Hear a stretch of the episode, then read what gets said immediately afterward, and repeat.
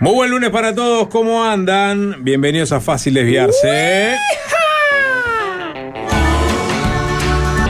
Jorge Valmeli, buenas tardes, ¿cómo andamos? Hola Diego, ¿cómo estás? Buenas tardes para todos. Lunes de carnaval. ¿Te hice Y- algo, Sapo? ¿Hay mala onda conmigo? Eh, ¿No lo saluda Nico? ¿Hay mala onda? Puta madre. Me, me- me voy. Perdón, Yo sé que no aporté perdón, mucho perdón, en el perdón. arranque. No, ¿sabes lo que pasa? Me- que me- me- me puedo aportaste, ir? aportaste un, un alarido que No podría haber tomado como este, un saludo. Me desconfigura a veces en el arranque no tener a Juan Chuní. Entonces, viste la secuencia. No saludé a Fede tampoco, ¿no? A Fede Cuba, que hoy nos está acompañando porque Alvin Green está en Buenos Aires eh, de visita. Haciendo mandados. Está haciendo mandados, exactamente. De hecho, podemos confirmar que tenemos las entradas para los Black Crowes. Vamos a hacer el programa en vivo desde Buenos Aires el uf, 16 de marzo. Jueves 16 de marzo y viernes 17 de marzo, fácil desviarse, va a estar en Buenos Aires. Quiero avisar en mi casa que no voy a estar ese fin de semana. Ah, bien. Nico, no habías avisado todavía. Bueno, a ver, na- nadie te va a ap- apuntar con una pistola y decirte, Nico, tenés que ir. O sea, No, no, no. si se te complica el partido, sé que tenés otros compromisos laborales, personales, ¿no? O sea, Nico. Yo no tengo que avisar nada porque ya dije, venite y vamos juntos también. Uno dirá, no, pero es una salida ahí del programa, deberías estar con tus compañeros del programa haciendo cosas, etcétera. Está bien, sí, podría hacer eso. Otra opción es ir en pareja y volverme el domingo, ¿no?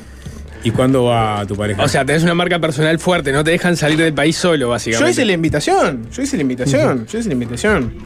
Em, del jueves al, al domingo, sapo. Del jueves al domingo, sapo. o sea que va a cargar cables con nosotros. digamos. El, no, no, No. Y el, el- el viernes, este, el sábado, se hacen cosas. Bueno, el sábado lo la palusa. Dato que, que no sé si lo tenían a mano. Pero esa tenés el jueves los Black Crowes. El viernes veremos, a ver qué hace fácil desviarse. Y el sábado está el Palusa, que tiene, entre otras cosas, Blink 182. Capaz que no es la. ¿No? No sé si es la. la el, el frontliner que se imaginaban. No, es la carnada para el semi viejo choto, porque no es viejo choto. Alvin, por Ah, ejemplo. ah, claro, me imagino que Alvin está el firme ahí. Alvin va a Lola Palusa explícitamente para ver a los Blink. Para mí también. Porque Está Tame Impala. Tame También. Impala. ¿A vos te gusta Tame Impala, Jorge? Me gusta mucho Tame Impala. Bien, buena banda. Eh, porque aparte volvió el batero, el batero original de Blink. Sí, ¿no? Travis. Travis Barker. Travis va. Bien, sapo, andás volando, la Sí. puta madre. Sapo, estás intacto. Eh, entonces, bueno, eh, hay- y hay de hecho salen camiones para Buenos Aires ese fin de semana para ver a los Black- Crowes vamos a ir nosotros y creo que tres, Tres personas más. Un Javier Alfonso que, que debutó con columna hoy en Quien Te Dice, este, ¿Va? tiene entrada para ver a. Black Crowes. Ya lo vamos a ver ahí. Así que lo vamos a ver, avisen el, el que quiera, después les vamos a pasar las coordenadas de dónde vamos a salir al aire, ahí en Buenos Aires, y, y- y la peregrinación hacia el Luna Park. Claro. ¿no? Sí. Que arreglen con Quality Travel, ¿no? Exactamente. Siempre, con Siempre Quality con Travel. Quality Travel. Ah, está- estamos colgados de las tetas de Quality Travel. Sí. 097-441-443 y mensaje directo de Instagram. Nico Sapo. ¿Está mal si yo abro la puerta de producción y le digo a la gente, vamos a estar en Buenos Aires? ¿Qué quieren en Buenos Aires de nosotros? Porque obviamente que es un viaje que es miti de placer y miti de trabajo. Pero por ejemplo en materia de notas, ¿qué notas les gustaría hacer en Buenos Aires? Yo tengo una figura, por ejemplo, que me encantaría hacerle una nota estando en Buenos Aires. Que la voy a tirar al aire ahora. No creo que Alberto Fernández nos dé una entrevista. Tenemos el teléfono, Alberto Fernández. Un, co- un colega de esta radio me acercó el teléfono personal de Alberto Fernández. Un colega de esta radio. me tengo el teléfono de Alberto Fernández. Va a sonar ese teléfono, pero independientemente de Alberto Fernández, olvídate de Alberto, de Alberte un minuto. A mí me gustaría hacer una nota a una figura No bonaerense. creo que Cristina Fernández nos dé una nota. No, no es ninguno de esos dos. Es algo conseguible. Vos sabés, Nico, que yo nunca propongo notas inconseguibles. Propongo cosas que están buenas, pero que también están al rango de que si haces la gestión, sale. Y en este caso me gustaría hacer una nota más latón. ¿Lo tenés ubicado más latón? No. Bueno, más latón. Es el, el liberal que le, ha- le está haciendo la marca a Milei. Dentro del mundo liberal en Buenos Aires, este se planta como enfrente a Milei como otra ¿Y posibilidad. ¿No era expert ese? No, no era parte ese al final. Malatón es un loco muy entretenido que te maneja mucho de política bonaerense y es un personaje fuerte. Es tremendo personaje. Bueno, esperaba que tu propuesta fuera el mago sin dientes, así que. Ah, bueno, me, me abriste ahí un, un Bueno, los bizarros, ¿no? Ahí pueden Alfa. aparecer todos los bizarros. Alfa de Gran Hermano. Alfa es nota. Ah, Alfa es nota. Alfa es nota. Alfa. Ah, bueno. Alfa eh, puede que salga, ¿lo puedo decir o no? Puede que Alfa salga este viernes en Pueblo Polo Fantasma. Fantasma está haciendo Alfa debe, tratativas. debe estar cobrando por las notas. Sí, de hecho Holder cobraba 350 dólares por nota, si no me equivoco. ¿En serio? Y, y bueno, terminó internado ahora. Está pasando un mal momento, Holder, ¿no? Sí, sí, este, volvió a Rosario con su familia, a- a- digamos, al calor de- del hogar, porque tuvo una seguidilla sin dormir de un mes casi. Eh, Bueno, otro que está internado nuevo es Chano, ¿no? bueno, No sé si tiene sí. ese dato. Yo, yo hoy justo leía, leí toda la nota sobre Chano, sobre su internación, sobre lo que dijo su hermano, el, el bambino es, ¿no? No sé. Bambi, Bambi, puede ser. sea, Bambi. le- Bien, ese es Sociedad Mágica. por ahí. Eh, No, no sé, no sé Ya cómo no, haces. en- en- en cómo también- tenés tanto tiempo para leer todas esas cosas. Y bueno. Porque además me consta que has leído otras cosas Sí, sobre las que también. vamos a hablar Pero después. a ver, uno cuando escro- este, scrollea en Twitter y se encuentra con una nota. Ah, pero entra y la lee. eh, justamente internaron de nuevo a Chano, no es la nota en la cual haría clic. Bueno, pero obviamente el título. Ay, ay, no. hago notas en Chano internado. No, porque no- ay, No. Solo, solo hago notas en la reforma de la seguridad No. social. Y a ver, a, a ver, y que me, me interesa Claro, ver. capaz que a vos no te importa que hay 300 personas expulsadas de Nicaragua, Ay, pero. voy, a, voy a darle clic a la nota de Nicaragua, a ver qué dice. Voy a, voy a ver a ver cómo es la polémica vención de Aedo. Solo cliqueo esas cosas, no, no cliqueo a, a Chano Internado. Pero, Soy ah, Nico Batalla. Chano internado es una nota eh, que, que no envejece. Eh, eh, en, el- en este paréntesis que abrí, ¿no? Lo que quiere decir el Chano, la reflexión que tuvo a propósito de eso, eh, cayó de vuelta eh, con un tema vinculado a sus adicciones, ¿no? Nosotros jodemos acá que Chano nos clava, ¿no? Porque dos veces quisimos hacer la entrevista y, y no vino. Y bueno, es una persona muy errática, que tiene claramente problemas con sustancias y entonces, a partir de ahora no voy a ser tan severo con Chano. Porque nos clavó dos veces en una nota. Eso es simplemente lo que quiere decir. Habló no, el está hermano, ya ¿eh? lo, perdon- lo perdonamos por Sí, bueno, perdón, está perdonado. Eh, Maslatón este, tuvo una gran campaña este, cubriendo el Mundial, por ejemplo, sus. Este, no sé si lo llegaste a seguir, Jorge. Ay, este pará, pará, pará, pará, pará, pará, pará, pará, pará, sapo. Sí. Ya, ya lo dije, ¿no? 097-441-443. ¿Quién fue la A Nico se lo persona? atiende solamente los tiempos muertos. ¿Quién no es un tiempo fue, muerto. ¿Quién fue la persona detrás de este mensaje? Necesito ver ya el nombre. ¡Ay, qué groso! Gastón. Dale, Nico. A vos te importa, Chano. Si no, ¿de dónde sacaste el nuevo peinado que estás usando en las mañanas del 12? Mm, ¿Qué tenés para decir a este mensaje? No, Responde a este no, mensaje. No tiene nada que ver. Porque ese peinado ver, no es el de Javier de Aedo, no es un peinado al estilo Gabriel Odone. No, es un peinado al estilo Chano. No, no veo clics- ninguna familiaridad entre mi peinado y el de Chano. Tus clics dicen versión de Aedo, pero tu peinado dice Chano de Tambiónica. A ver, Nico. Mirá, Vuelvo de lo inevitable y de lo catastrófico y tiene más jopo, es verdad. Yo tengo más rulos además, ¿eh? Sí, él tiene un jopo más pronunciado. Sí. Ah. Pero es verdad. eh, Es el corte que predomina. Es el, el- el- corte que predomina en la cultura joven. Este, global. El, el rapado de los costados Creo y, que- y- y un poco más largo. No creo ni que. Chano ni que yo, y nunca pensé que íbamos a poner los dos nombres en la misma oración, seamos parte de la cultura joven. Bueno, yo qué sé, yo creo que. este, uy, ya, no- ya me están pasando, por ejemplo, contacto de Tinelli, ¿no? Sí, sí. Pero alguien está, acá, está acá. Ali- sí, es verdad. Bueno, pará, otra nota. Otro- a mí me tiraron otro también. Otra que nota. Les puedo conseguir a Fulanito. A mí me encantaría hacerle una nota, eh, si, no, si no quieren hacerle la nota a Maslatón, que de hecho mucha gente en la audiencia de Fácil de Ver se lo conoce a Maslatón. Estoy viendo en los mensajes.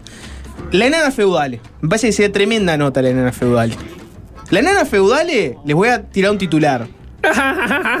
no, no, no es así, ¿no? La puta madre. Primero que nada, esa no es la risa. el carnaval está todo habilitado. Primero que nada, esa no es la. Esa es tu risa de la enana feudal. La, enana- la risa de la enana feudal es. Sí, está bien. Claro, es así, no, no es una metralleta. Ah, ah, ah. Bueno, la enana feudale es, entre otras cosas, eh, profesora de historia. Está. Gracias. ¿Ves, Nico? Nada, no es ni parecido a lo que hiciste. La enana feudal es tremendo personaje, te puede hablar de toda la época 90, Tinelli, pum para arriba, mucho anecdotario, Y además es una loca que es un animal de radio. Trabaja en radio, notas con políticos, está muy empapada. No es eh, ninguna extremista de que te venga a bajar línea de algo. Te vas a ver dar una charla jugosa sobre cualquier tema. La nana feudale es una firme candidata Mm. para nota con fácil desviarse. Tenemos en una semi cerrada igual, que les va a gustar. Les va a gustar porque en definitiva es un viaje de rock. Vamos a. vamos a ver a, a los Black Crowes. Mirá Jorge lo que dicen acá. Valmeli le quiere copiar todas las notas a Tomás Rebord en el método. Tomás Rebord es una y, nota. y Jorge me dijo, hay que entrevistar a Rebord. Tomás Rebord ¿No? es una buena nota. El Sería una buena Rogan nota. del Río de la Plata. Es el. Bueno, ta- tampoco convengamos que. que inventó nada, ¿no? O sea, No, no, Es el Joe. Rogan de, de Buenos Aires. Un grosso igual. Pa, por Dios, qué horrible Ese esta fue. Gastón que le dijo. Guardate Sí, ese audio. obviamente. Se esconde atrás de la pantalla.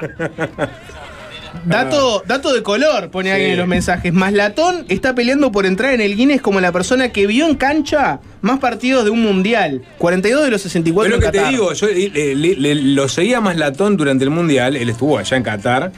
Este.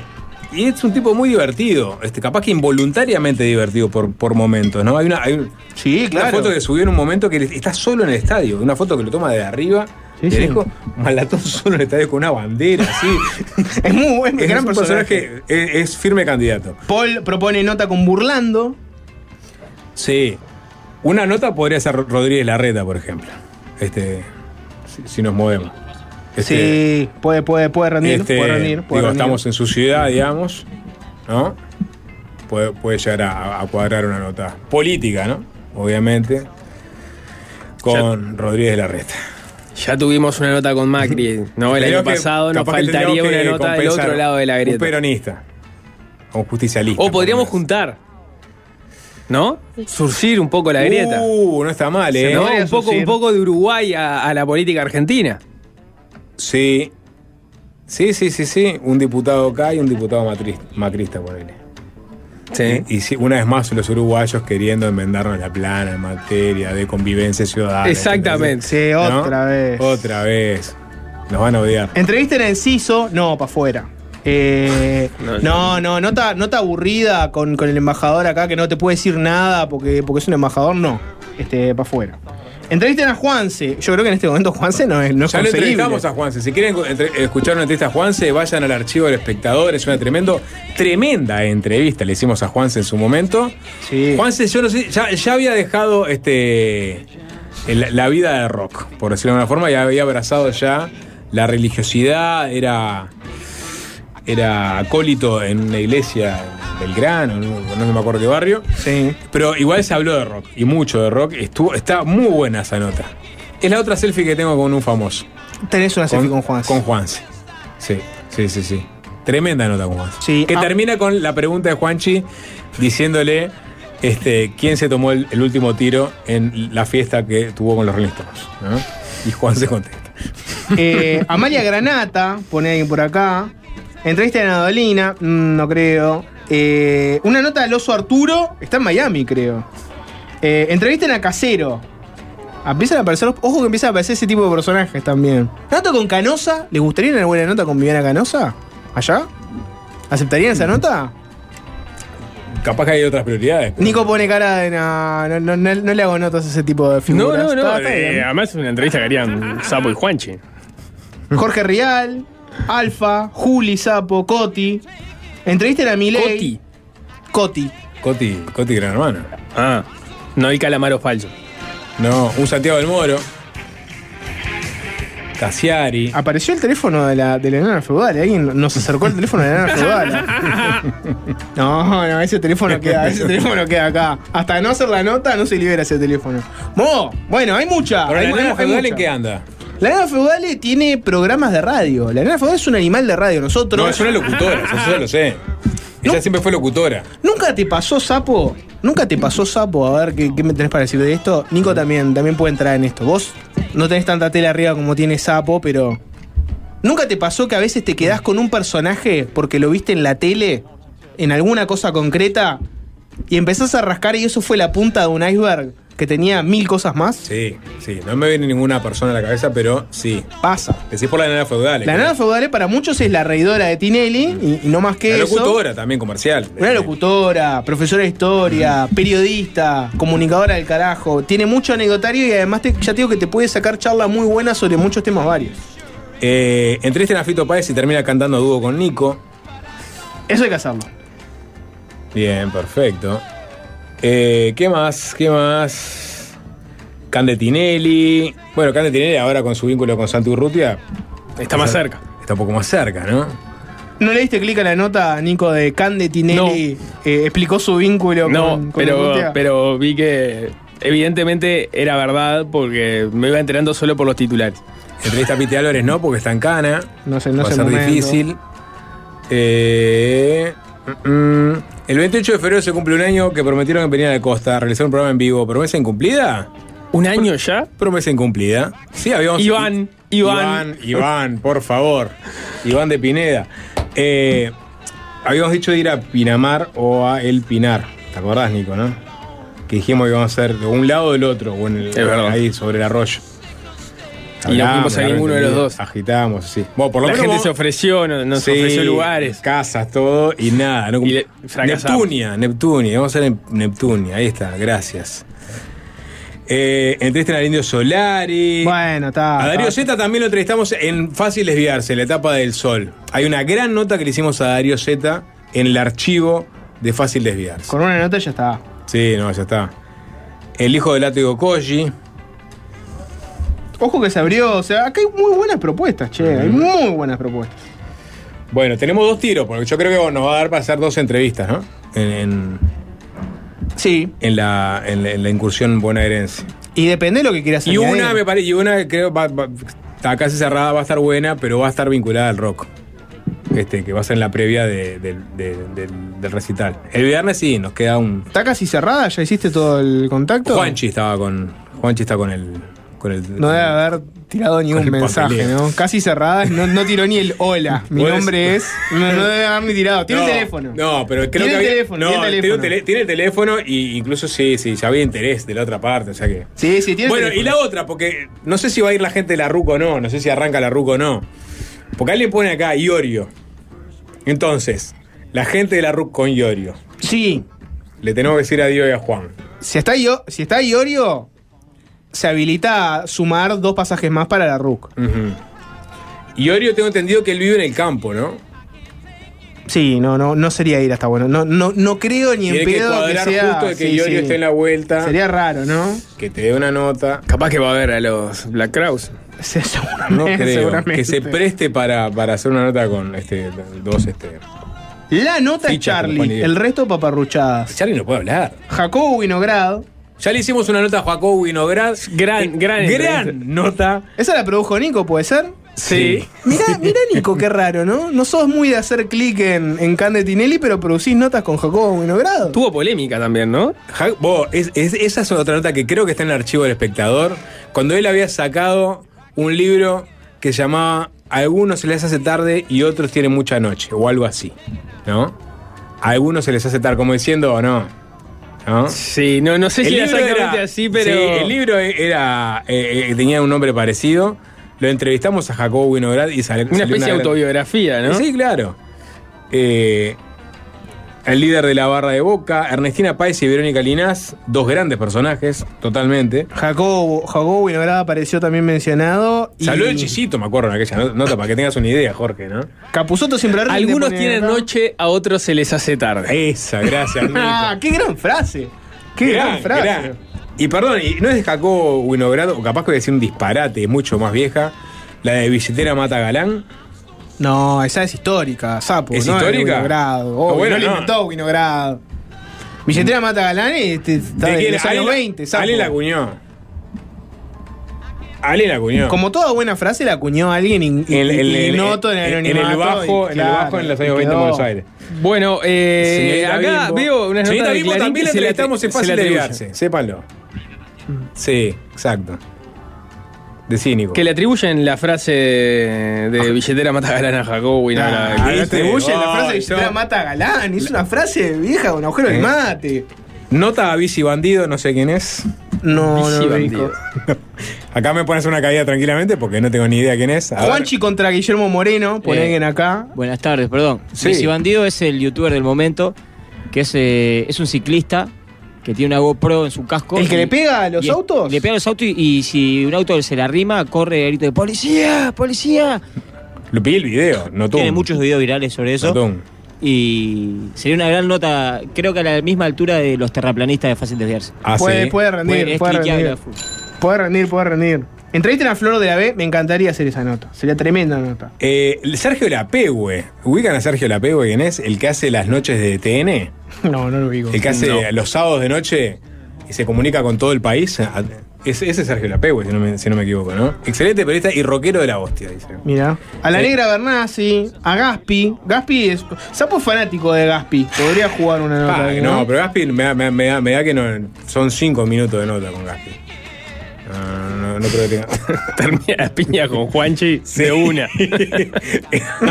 Además de. Porque él lo está filmando, seguramente pasó lo de YouTube. Claro. Ah, hoy chicos, ¿saben lo que voy a hacer? Voy a agarrar piñas con un chabón de, de Montevideo que me quiere entrevistar. Y va a caer y va a filmar, y como filmaban los que eh, fumaban pasta base.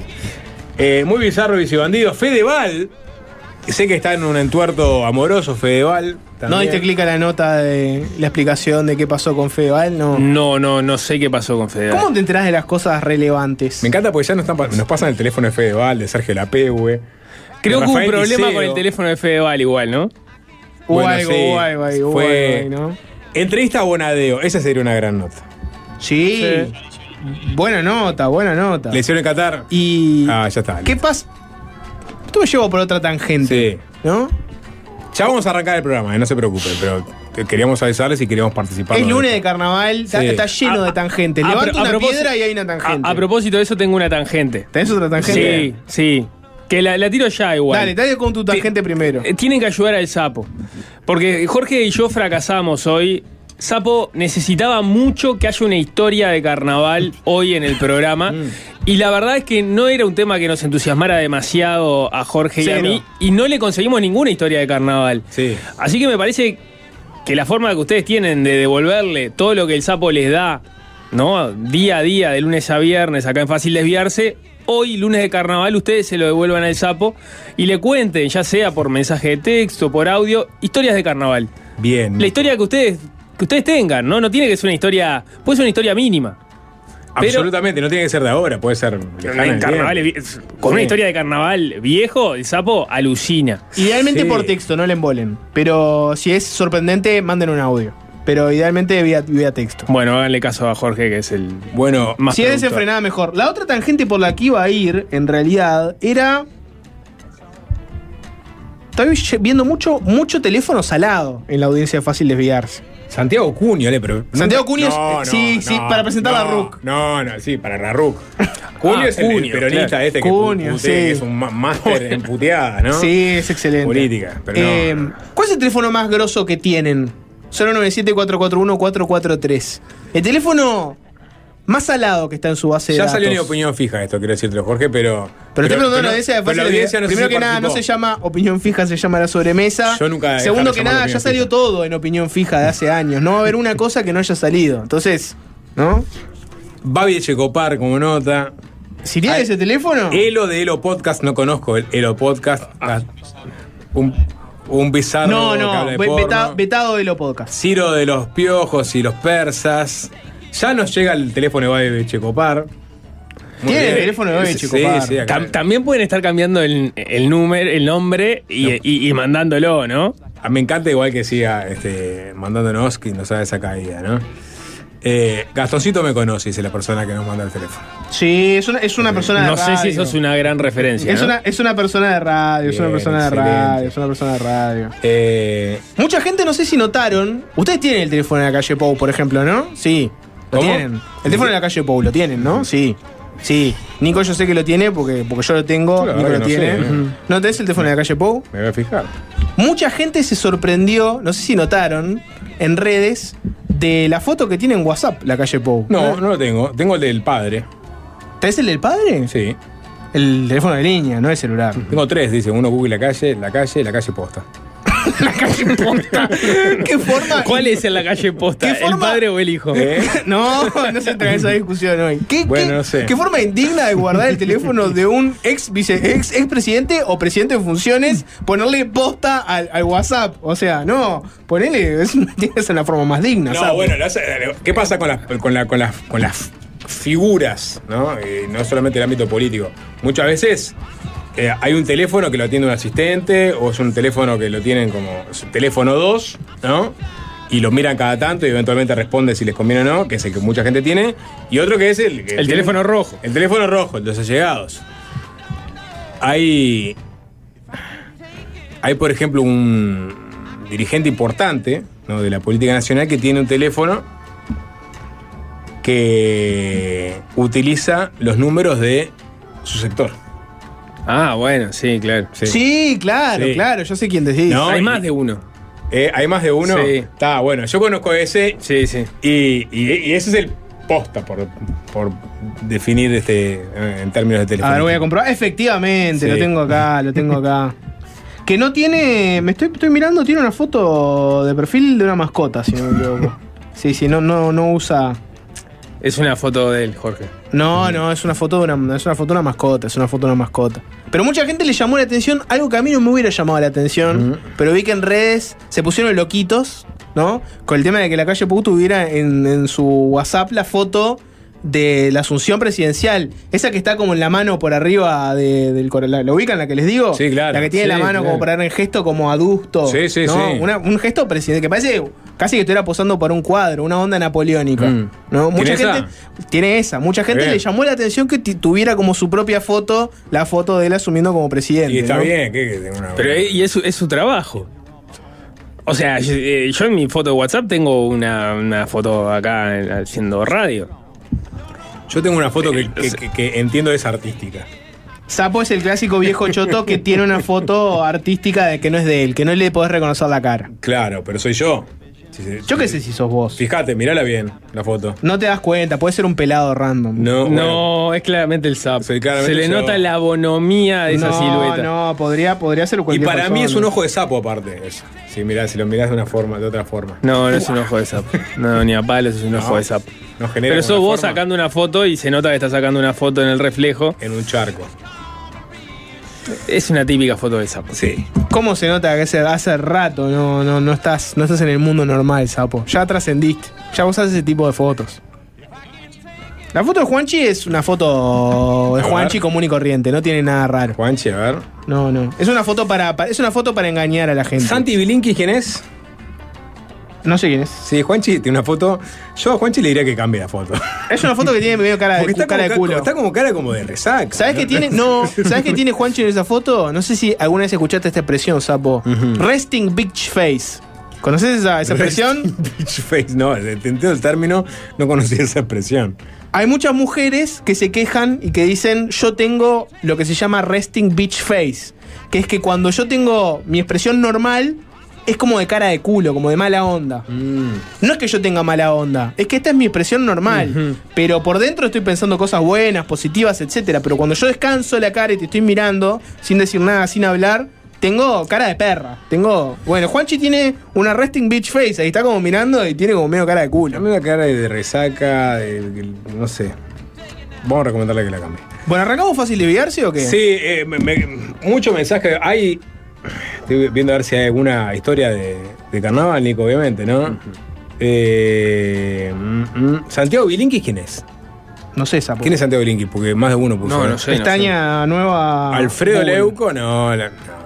Enrique Sims, dice otro por acá. ¿No se murió Enrique Sims? Gastón me pasa por mensaje que Ricardo Iorio vive en Coronel Suárez al sur de la provincia. Podría, Bien, bien provincia. podría llegar a movilizarse, pero bueno, te- tenés que convencerlo que se Sí. movilice por vos que ni te conoce, ¿no? Sí, y no, por mí no, por Juan y Diego. Y que no sabes si sos un blandito ni nada. Exacto. No, no es fácil. Damián Cook. Y no me pagan para producir la, la RUC tampoco. Solo para producir fácil desviarse. Eh, bueno, perfecto. Teléfono famoso, Jorge. Bueno, alguien dice acá que tiene el, el teléfono del, del cocinero Alberto Fernández. Juega como nota. ¿Ah? ¿Quién, Sí. está, ¿Quién está cocinando a Alberto en la política argentina? Juega como nota. Sí. Bueno. ¿Te parece, Sapo? Gastón Sí. Trezeguet, tiene Ricardo Darín. Bueno, ¿cuándo? Va- vamos a llegar. No, los Oscars son más adelante, ¿no? Vamos a hablar de los Oscars hoy. Pero. Más adelante. son más- ¿Cuándo son los Oscars? Jorge. Ni idea, Sapo. ¿Por qué me, me, me, me vivís cagando preguntas de cosas que yo no te puedo responder, Sapo? Abrí la- no soy la Wikipedia, Sapo. Pero Jorge, una computadora hay cosas que vos tendrías que saber. No, como, como ¿por qué? si fueras este. Una, una Wikipedia, justamente. No, Oscar no. 2023, fecha. Claro, revisá ahí, Son Sapo. el 12 de marzo. O sea, ya vamos a tener las películas ganadoras. Quizás tenemos a un Ricardo Darín, ganador de un Oscar. Darín estuvo en El secreto de sus ojos. Sí, claro. O sea, sería el segundo Oscar de Darín. ¿No? ¿De qué año es ese secreto Este de sus caso- ojos, Sapo? Es del año ¿Cuántos años tiene Darín? 2009, tiene 62. Películas argentinas nominadas a los Oscars. ¿Ves? Es- así es como me siento yo. Cuando tu, tu función es tirarme preguntas de la nada. Películas argentinas nominadas a los Oscars. La historia oficial, eh, ganadora del Oscar. eh, el secreto de sus ojos, ganadora del Oscar. ¿Cuántos argentinos habrá en la academia votando? En la academia, la, en la última votación 2022, que recuerdo, número más, número menos, cuatro. Vos lo que estás haciendo, Sapo, es algo horrible. Que es que para rellenar, para que no haya un bache, para rellenar un silencio, me contestás cualquier cosa Exacto. pensando que la audiencia no va a ir a mirar. Y mirá que la audiencia va y revisa. Y ahí se encontrás con que modificaste la historia. Bueno, pará, te iba a decir una cosa. Te, te propongo, a ver qué opinan. Pasamos una canción ahora y a la vuelta. Hoy hay un fácil desviarse real. No porque sea lunes de carnaval, va a ser un programa de mentirita. Hay una muy buena nota. Hay una nota. Hace rato ya, hackers vienen entrando a, a oficinas del Estado, a repartición del Estado y se vienen llevando material. Y uno mira esos eventos y medio como que se pregunta, primero, ¿por qué ocurren? Uno asume que son estafas y que se llegan y venden esa información.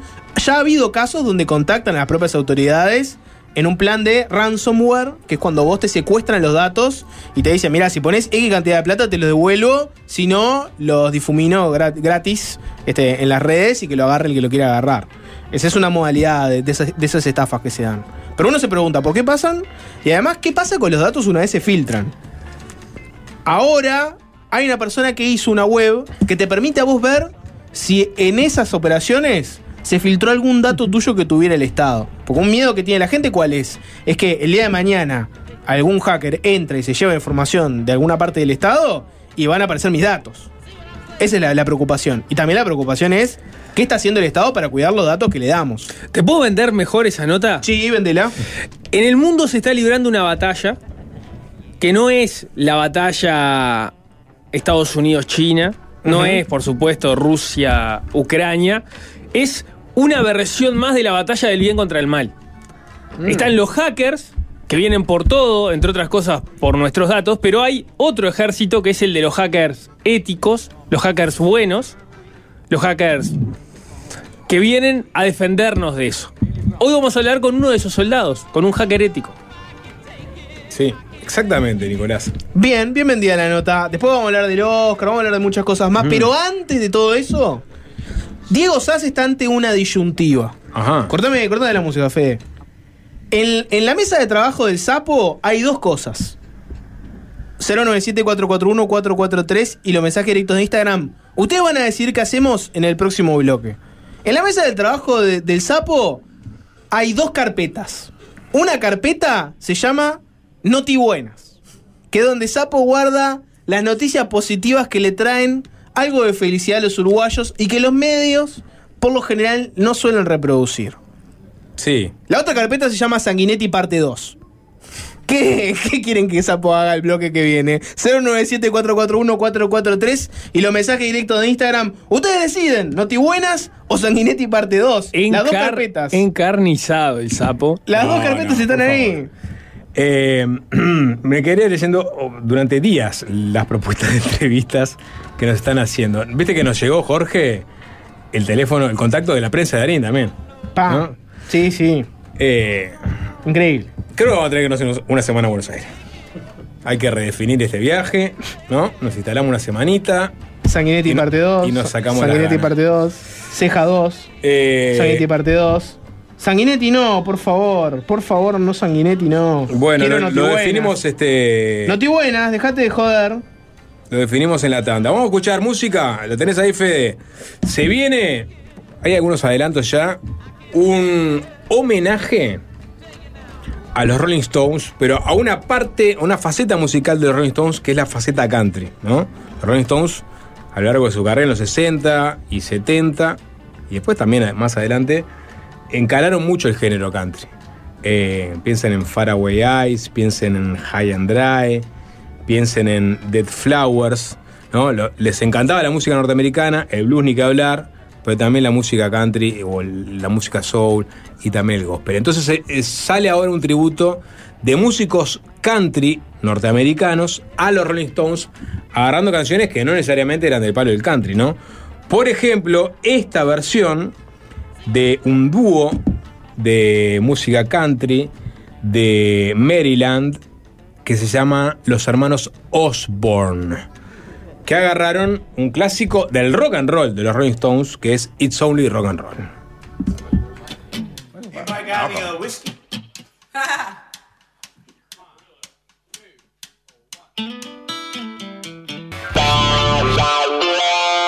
Fácil desviarse.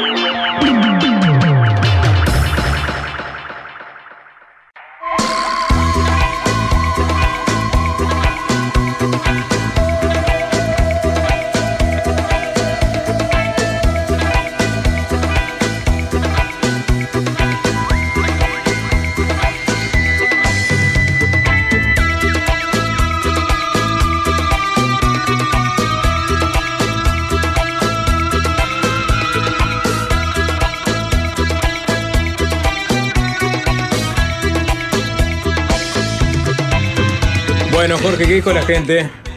Y bueno, ¿qué pensás? Noti buenas. No, la gente no quiso ir por el lado de Noti Bueno. No sé si es una noti buena la que tenía, era, era una nota de. No sé ni cómo llamarla, ¿no? ¿Era algo que interpelaba Una al gobierno? No, te diría que no, que de alguna forma reivindicaba. Reivindica la entrevista que la calle Pou le dio a la BBC en el programa Hard Talk. El año pasado fue, ¿no? Sí, claro. Sí, el año pasado, ¿no? ¿Se acuerdan que la comentábamos largo y tendido aquella nota, no? Sí, cómo no. Sí, este, donde el presidente es, una, es un formato de entrevista incisiva, ¿no? Donde el periodista te aprieta, te pregunta, el presidente aparte no, no- no estaba hablando en su eh, idioma madre. Y, y bueno, ahí salieron algunas declaraciones interesantes. Una de esas tenía que ver con el vínculo comercial con Estados Unidos y cómo estaba viendo Estados Unidos a, a la región, al continente, a, a Latinoamérica. Y bueno, hay una novedad respecto a eso. Pero En todo caso queda para después. queda para después, en todo caso, Jorge, porque vos decís que vos- vos- nos metemos con el. Sanguinetti parte 2, Eh, o parte la gente tres. lo Parte pidió. tres, claro. A ver, eh, para la gente que, se- que no, no- no escuchó la semana pasada, el miércoles invitamos a Julio María Sanguinetti a una entrevista eh, en el contexto de que se cumplen 50 años de febrero del 73, para muchos eh, el momento en que se inicia el golpe de Estado en Uruguay que se termina de consumar el 27 de junio del 73. Sanguinetti, obviamente, protagonista principal, ¿no? De, Un, mojón, historia. un mojón del camino democrático hacia el autoritarismo. Vamos a. ¿Cómo? A ver, un mojón del Camino democrático hacia el autoritarismo. camino democrático. Eh, para hacia- utilizar la, la- la- la expresión que utilizó Aldo Marquesi citando en realidad a Álvaro Rico. Está bien, perfecto, me gusta la definición. El camino democrático hacia el autoritarismo. ¿Qué, qué concepto te quedó? ¿Te quedó ese concepto? ahí, Porque, es porque- porque habíamos estado discutiendo muchísimo a propósito de si ponerlo o no ponerlo en, en junio o en febrero, el, el inicio o el, o el momento del golpe de Estado. Y, y Marquesi dijo algo que fue bien interesante y es, no podés pensarlo como la dictadura chilena que claramente tuvo en el 13, de- en el 11 de septiembre del 73 un, un- un mojón clave. Está, había un presidente democráticamente electo, Allende, llegan los militares, Allende se suicida y ahí empieza la dictadura. Está, es clarísimo. En Uruguay el avance militar tuvo etapas y entonces depende de cómo la mires. Y también depende mucho de los usos políticos que quieras darle, donde eh, situarlo como momento concreto, ¿no? Y también depende para los propios actores del momento que no necesariamente evalúan la, la situación de la misma forma. Quizás para los militares sí estaba ocurriendo el golpe de Estado en febrero y por eso la actitud de Zorrilla acercando la ciudad vieja.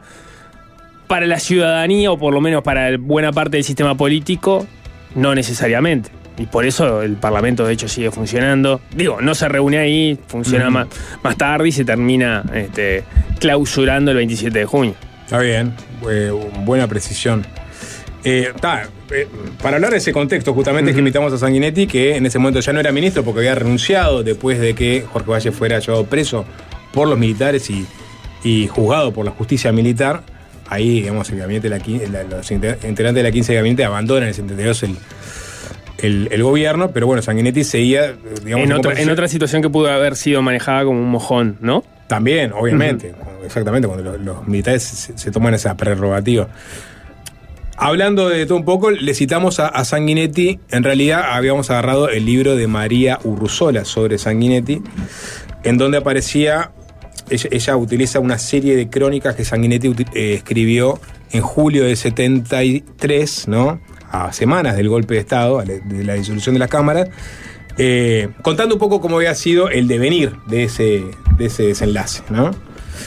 Y, y- en, un, y en un- y en un pasaje de, de- de esa- de esas crónicas que res- rescata, eh, ella transcribe cómo Sanguinetti en febrero del 73, cuando, des- cuando designa a un nuevo ministro de Defensa y los comandantes lo desautorizan, dicen que no, no van a aceptar esa designación, bueno, de alguna forma se entiende que ese fue el, digamos, el, el golpe, ¿no? O sea, cuando es, fue eh, ignorada su, su voluntad, ¿no? La voluntad de, de, de Bordaberry. Y ahí, bueno, se buscaron alternativas, ¿no? ¿Qué, qué podía hacer eh, Bordaberry ante esa disyuntiva? ¿no? Algunos pensaban que tenía que renunciar, otros entendían que militares y políticos, tras la renuncia de Bordaberry y unas elecciones, podrían gobernar juntos.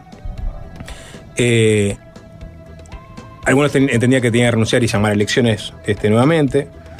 Y en el caso de Sanguinetti, bueno, ¿cuál, ha- cuál sido su postura? Le preguntamos este, si él efectivamente le había, le había sugerido o le había dicho que no le quedaba este, otra que renunciar, como había escrito en aquella columna.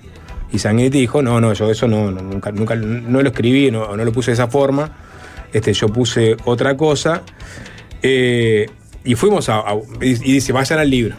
Y fuimos al libro, al, al cronista y, y la historia, y efectivamente, en el cronista de historia, que es donde él republica aquellas crónicas, junto con otras crónicas que había escrito, no aparecía lo mismo que aparecía en el original, ¿no?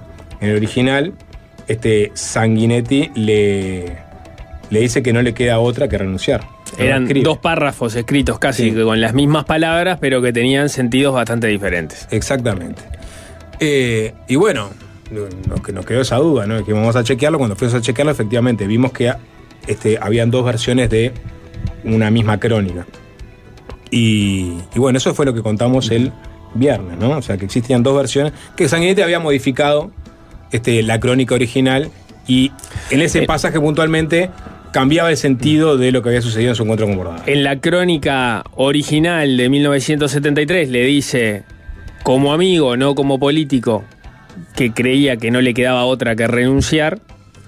En la modificación que hace para el cronista y la historia, en realidad le dice que nunca le pediría la renuncia y le pregunta si en caso de no renunciar no terminaría eh, ve- vegetando en el En gobierno, que es por lo cual en, en- en la versión original le decía porque entendía él que tenía que renunciar, porque si no iba a vegetar en la presidencia. Exacto.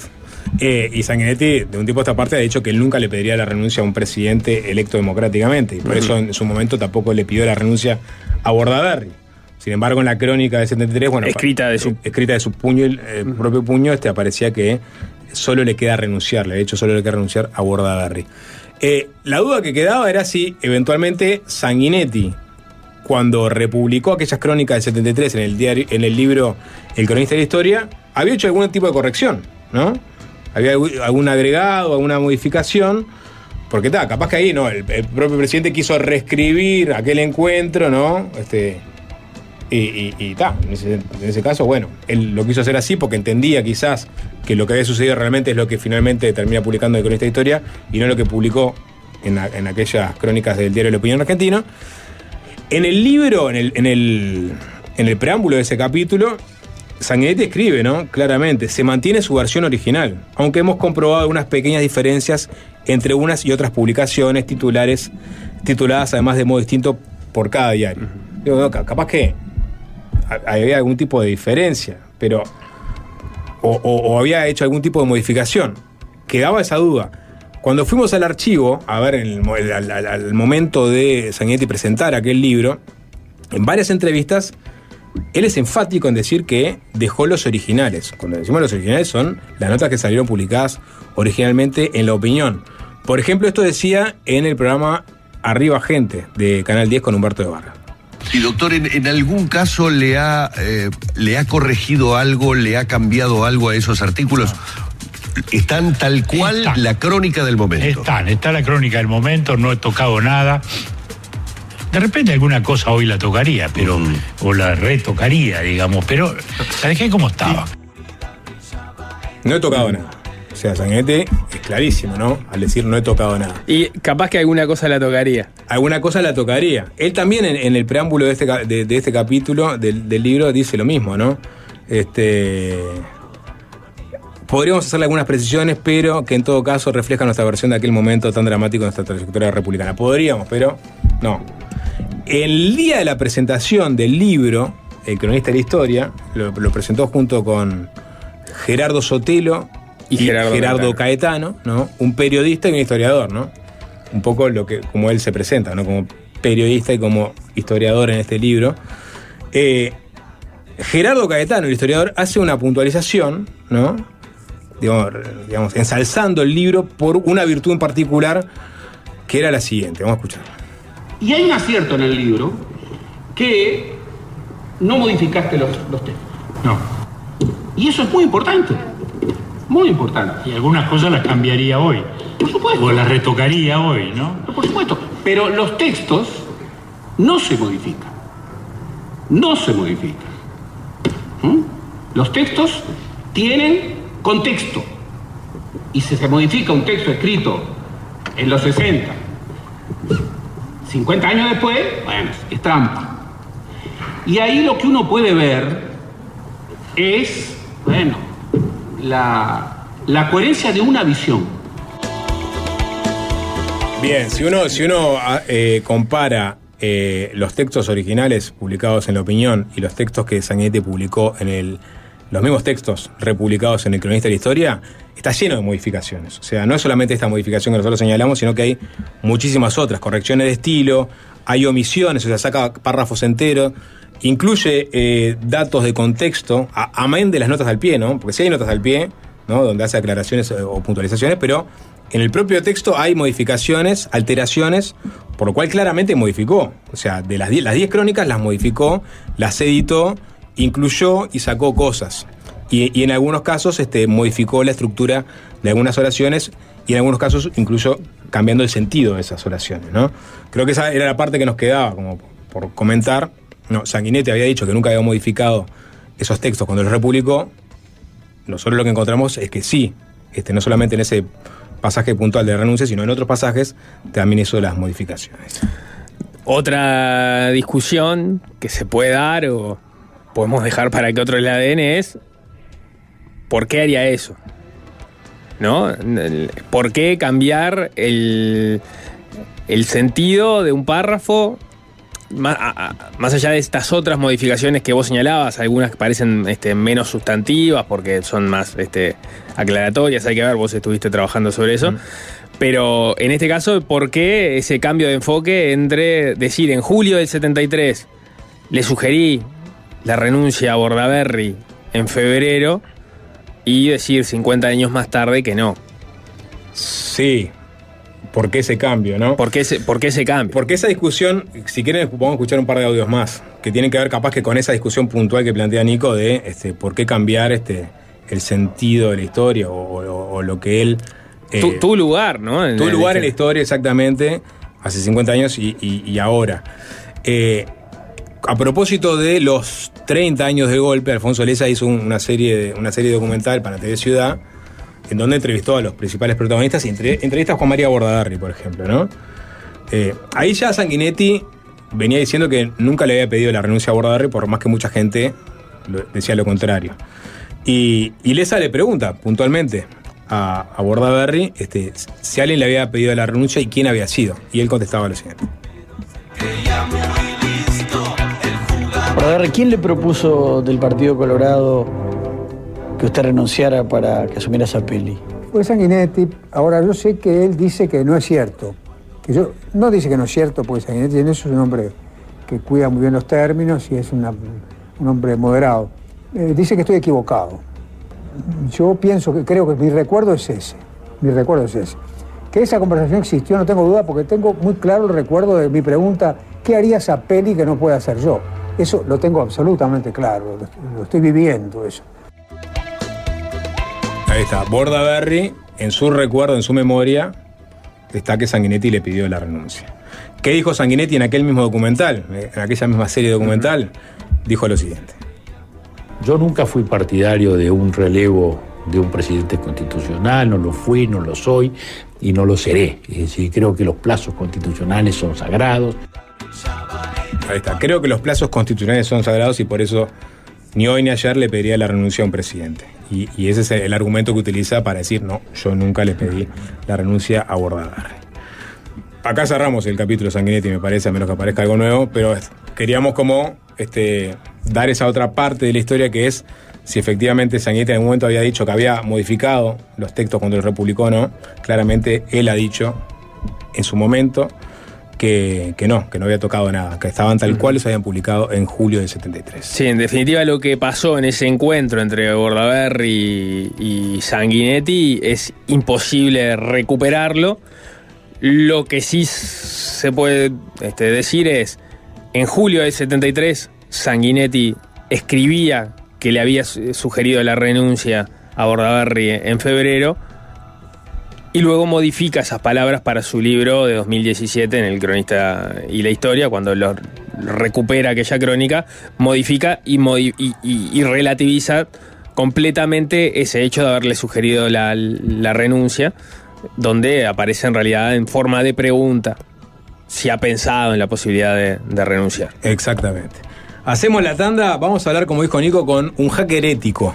Es Mauro Eldridge. Eh, hace unos días eh, se existe, o sea, la, gente puede acceder a el portal uruguay.mefiltraron.com, que es un sitio web que permite saber si los datos digi- digitales de uruguayos fueron filtrados.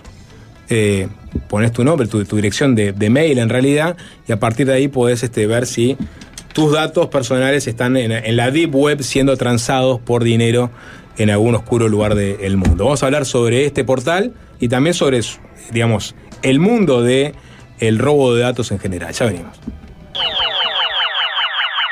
Fácil desviarse.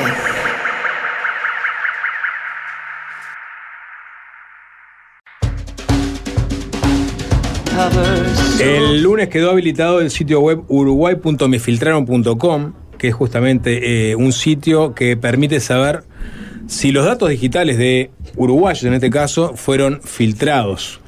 Eh, un mundo para muchos insondable, ¿no? El de el robo de datos y su posterior puesta a la venta en, en lugares de difícil acceso para el común de los mortales. ¿Quiénes están detrás de este proyecto y qué es lo que buscan? ¿De dónde vienen? También este, lo vamos a conversar en los próximos minutos. Está con nosotros Mauro. ¿Cómo andás, Mauro? ¿Cómo estás? ¿Todo bien? Y Santiago. Buenas tardes a toda la audiencia y muchas gracias por recibirnos. Mauro es argentino y Santiago es uruguayo. Hay gente de Colombia también involucrada en este proyecto. Así que antes de, de meternos en eh, Uruguay, me filtraron, este, conozcamos de, de dónde vienen, cuáles. Mauro, por ejemplo, se presenta como hacker, ¿no? Este, la gente asocia el término hacker enseguida con este, un oscuro bandido que anda pululando este, eh, las, las redes para hacerle daño a, a terceros. No necesariamente es así, ¿no, Mauro? No, para nada. Un hacker es un entusiasta de tecnología que, bueno, le gusta romper, desarmar cosas y demás, pero para conocer más y para compartir lo, lo que aprende justamente en ese camino, pero no para hacerle daño, digamos, a nadie. ¿En tu caso, Santiago? No, yo soy un asesor de, de ciberseguridad o seguridad informática, que más bien me dedico a lo que es el, el- el freelancer, ¿no? Que soy como mi propio jefe, pero a nivel digital. Ahí está. Un asesor de ciberseguridad freelancer, de, de ahí al hacker, no, no hay nada, ¿no?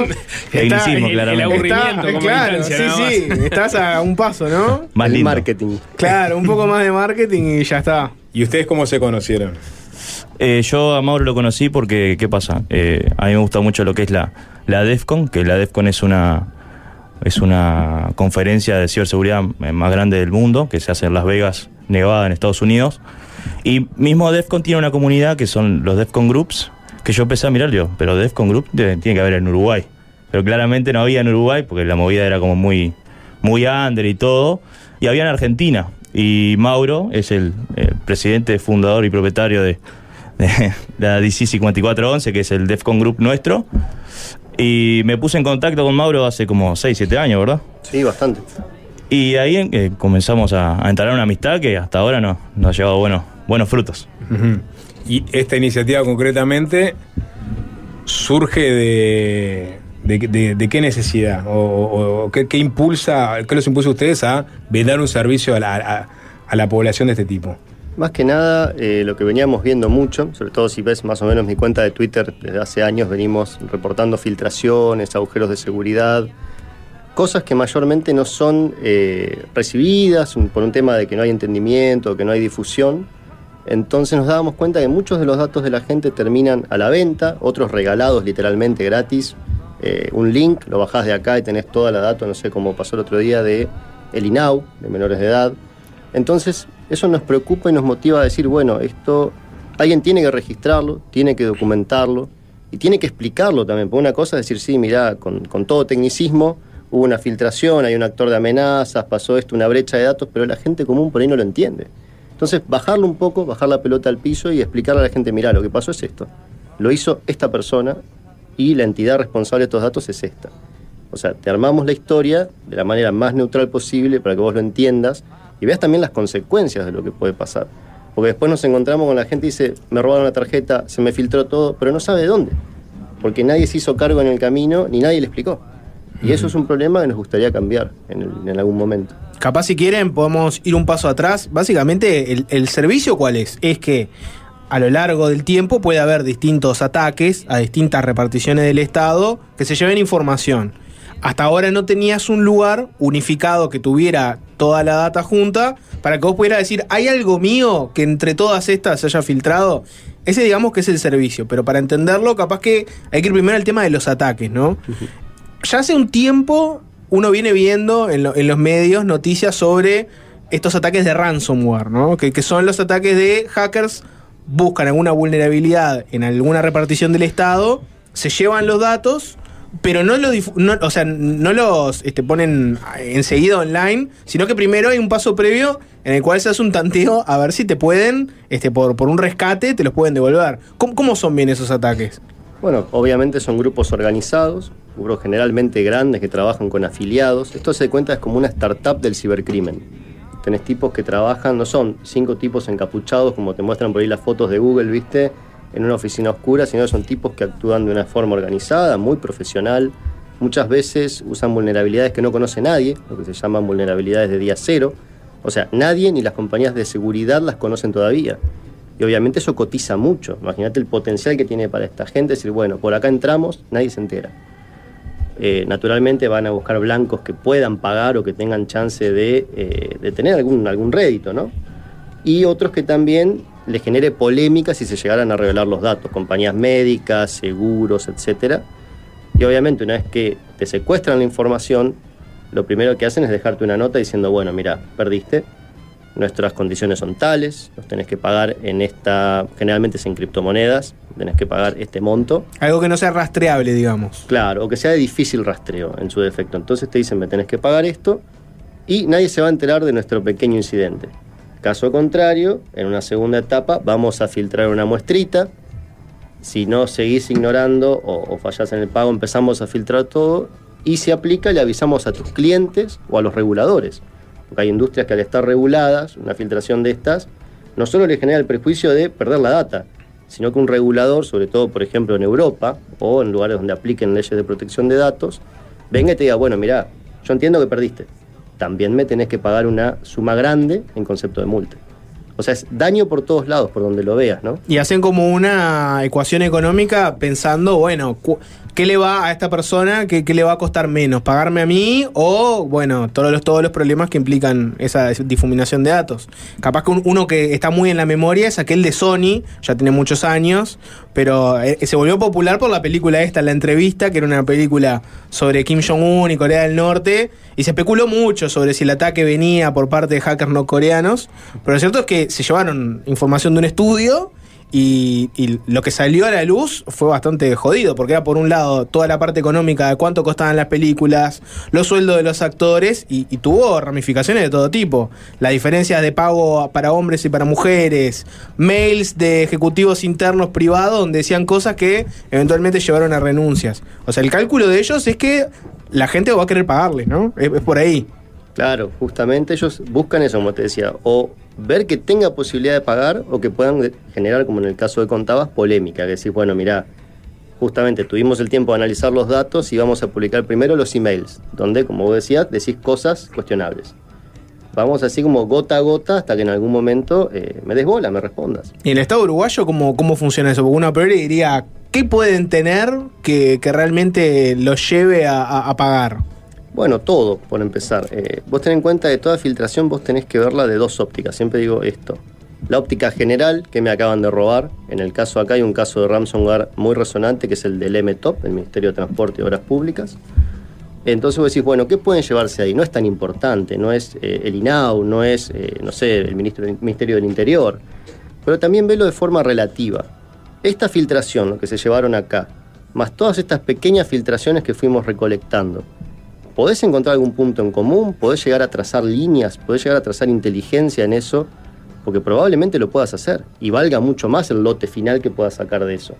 Toda información es valiosa. Capaz que de un lado te sacan el número de teléfono, capaz de otro el email, capaz que de otro logran sacarte, supongamos de, una aplicación de tarjeta, te logran sacar la foto del documento.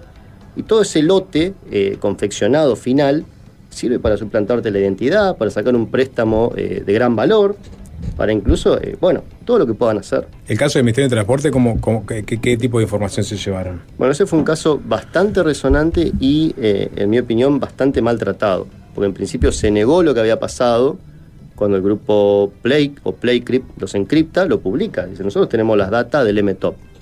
El MTOP lo desmiente, el grupo Play dice, nosotros tenemos la data. Y para probarlo vamos a publicar una muestra. Lo hacen, varios analistas de- privados y públicos lo levantan, nosotros inclusive, y de golpe y porrazo desaparece de la faz de la Tierra. Nadie menciona el caso. Y eso solo pasa eh, bajo una única condición, que el rescate sea pagado. Nadie mencionó jamás un pago al rescate y la información fue borrada de la faz de la Tierra. Pero si tenemos en cuenta que es una cartera, es un ministerio de, de alcance nacional, naturalmente, como todo ministerio, eh, obviamente tenés información desde licitaciones, información que puede ser pública, que aún no es pública o que es tendiente a ser pública en algún momento, y también tenés la información interna de los empleados, lo que puedan haber quitado de eh, información técnica, desde aplicativos, eh, configuraciones internas, emails, porque es muy probable también que hayan bajado bandejas de entrada y demás. Nunca vamos a saber del todo, porque justamente esa información, nada le conviene más al actor de amenazas, al actor de ransomware, que hacerla desaparecer cuando la pagan. Y en este caso, si desapareció, es bastante probable que se haya pagado. Lo cual genera la pregunta hasta con qué rubro se termina pagando eso, porque no existe en el, en el presupuesto nacional, me imagino, un presupuesto, valga la redundancia, para pago de rescates. En criptomonedas, Eh, seguramente. Totalmente. Sí, es muy probable que sí. Y, y es- es- esa información en algún momento estuvo disponible, o sea, usted- ustedes pudieron acceder a ella. Claro, nosotros no accedemos a la información en casos de ransomware, Ujú. naturalmente es información robada. Sí. Pero sí al momento de verla, de hecho había hasta publicado capturas con la fecha y hora que ellos decían, tenemos en esta fecha y hora, vamos a publicar 5 GB de datos como muestra. Lo publicaron, naturalmente, pusieron el link, lo levantó gente hasta de compañías privadas de seguridad de todo el mundo diciendo, esto pasó en una cartera del Uruguay. Y como te decía, de, de- de repente desaparece. ¿En cuánto tiempo fue desde que, desde que avisaron que tenían hasta que desapareció? Y alrededor, todo esto pasó en diciembre, si no me equivoco. Cerca del veintitanto de diciembre, muy cerca de las fiestas, es que eh, avisamos, alertamos de la desaparición de la publicación. ¿Qué, qué otros casos eh, resonantes ha habido con la institucionalidad uruguaya? Bueno, ya no en caso de ransomware, tenemos el caso de el INAU, que fue hace poco, que eso sí, está bueno reconocer cuando un caso se trata bien, y eso es un caso donde el Estado se comportó como debía. Eh, no, no estoy familiarizado con los puestos jerárquicos. Creo que es el vicepresidente del INAU, no sé si está bien dicho, vicepresidente, que fue el primero en decir, sí, esto pasó. Ese es el primer paso, decir, esto pasó. Vamos a ver cómo trabajamos de acá en más para eh, solucionarlo, para rectificarlo. No va a arreglar lo que pasó ni que se haya filtrado, pero por lo menos decir, este es el camino correcto de tratar institucionalmente una brecha. Lo trató bien, luego salió el presidente, eh, quien dijo sí, el presidente del INAU, ¿no? Que dijo sí, esto sucedió y es un, creo que se refirió como que era un llamado de atención para arreglar las cosas. Por lo menos te da la esperanza de que se va a tratar o que en su momento se trató. Hizo la denuncia en delitos informáticos ahí. Tengo entendido que sí, que Creo que sí. continuó, sí, sí, sí. Y ese, digamos, en ese caso se ve que no había información. O sea, no, no se pidió un rescate por esa información.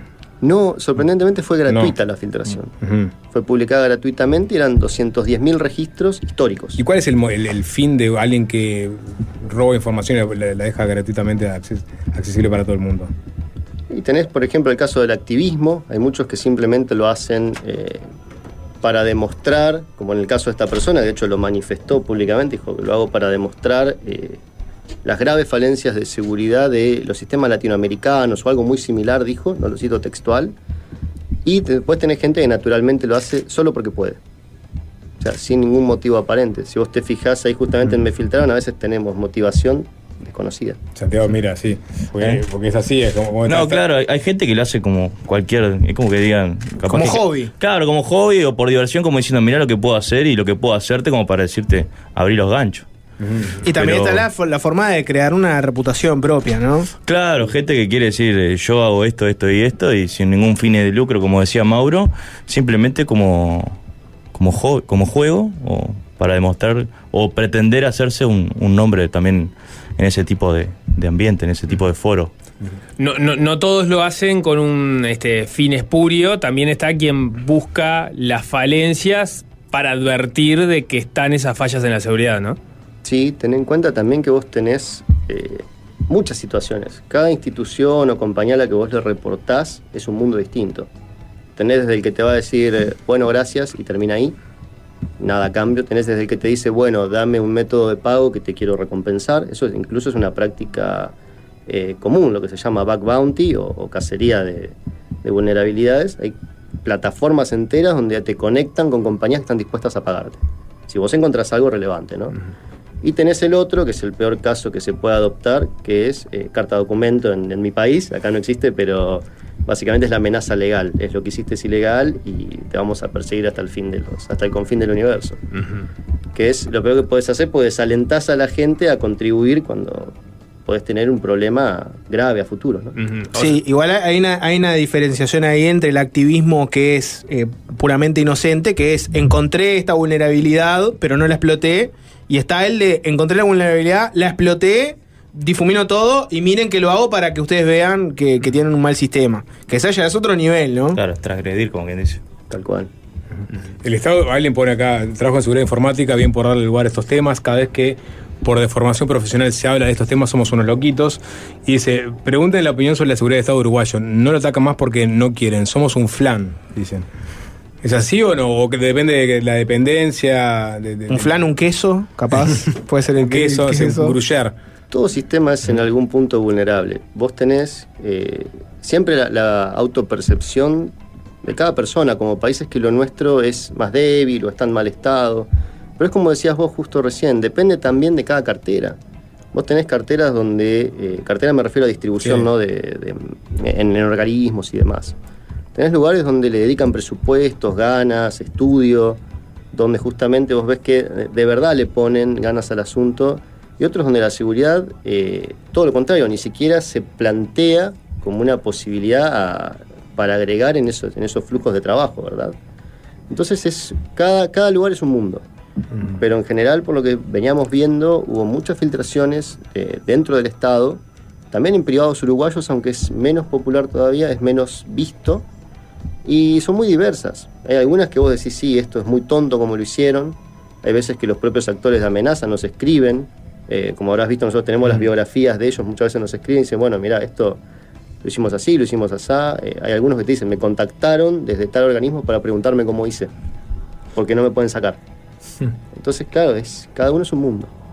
Y, eh, Santiago, hay, digamos, en la- las carteras, las dependencias del Estado, ¿Tienen personas especializadas en ciberseguridad? Eh, yo creo que ese es el gran tema de, acá, de Uruguay, es que no, es que intentan centralizar la ciberseguridad y yo pienso, como decía Mauro, que si cada cartera tuviera eh, algún equipo, no te digo un gran equipo, pero un equipito, un equipo que diga, bueno, nosotros estamos para, no sé, por ejemplo, el Ministerio de Transporte, nosotros estamos a cargo de defender el, o los ministerios, por ejemplo. El tema es que intentan centralizar y pienso yo que como es la institución de, de la GESIC, está desbordada de, de- de ciberdelincuencia como cualquier país.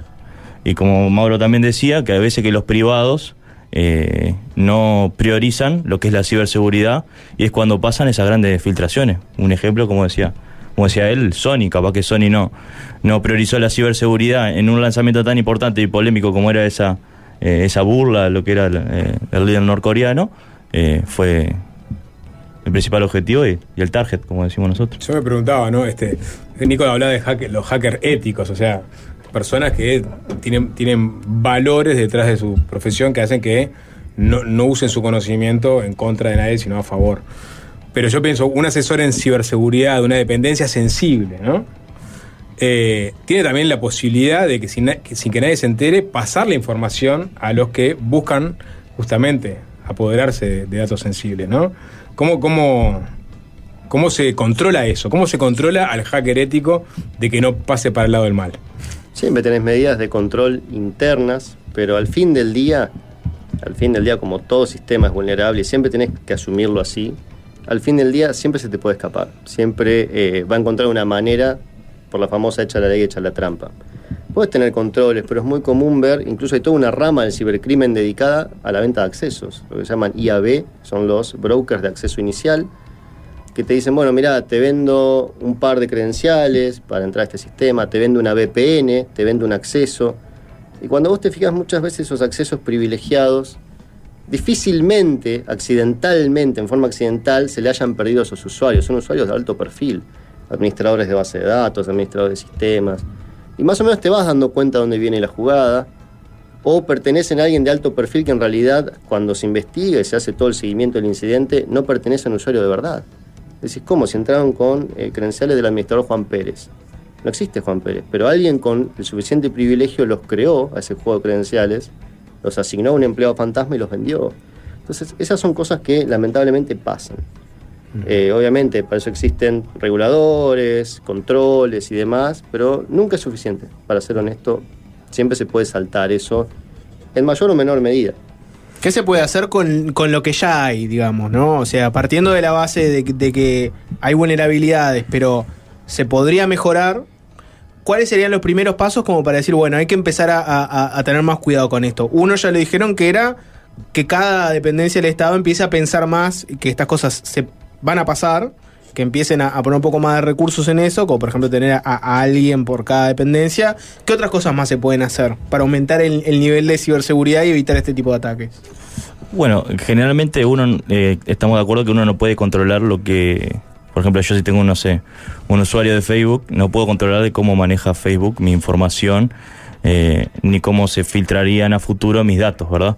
Pero creo que lo, típico sería hablar de, phishing, que es la suplantación de, de lo que es la, página web, por ejemplo, de que decís, bueno, estoy ingresando a una, a una web que realmente es, es, Facebook, Twitter, LinkedIn, eh, en realidad es, ver a qué estoy ac- accediendo, eh, dónde estoy poniendo mis datos y a quién se lo estoy brindando, ¿verdad?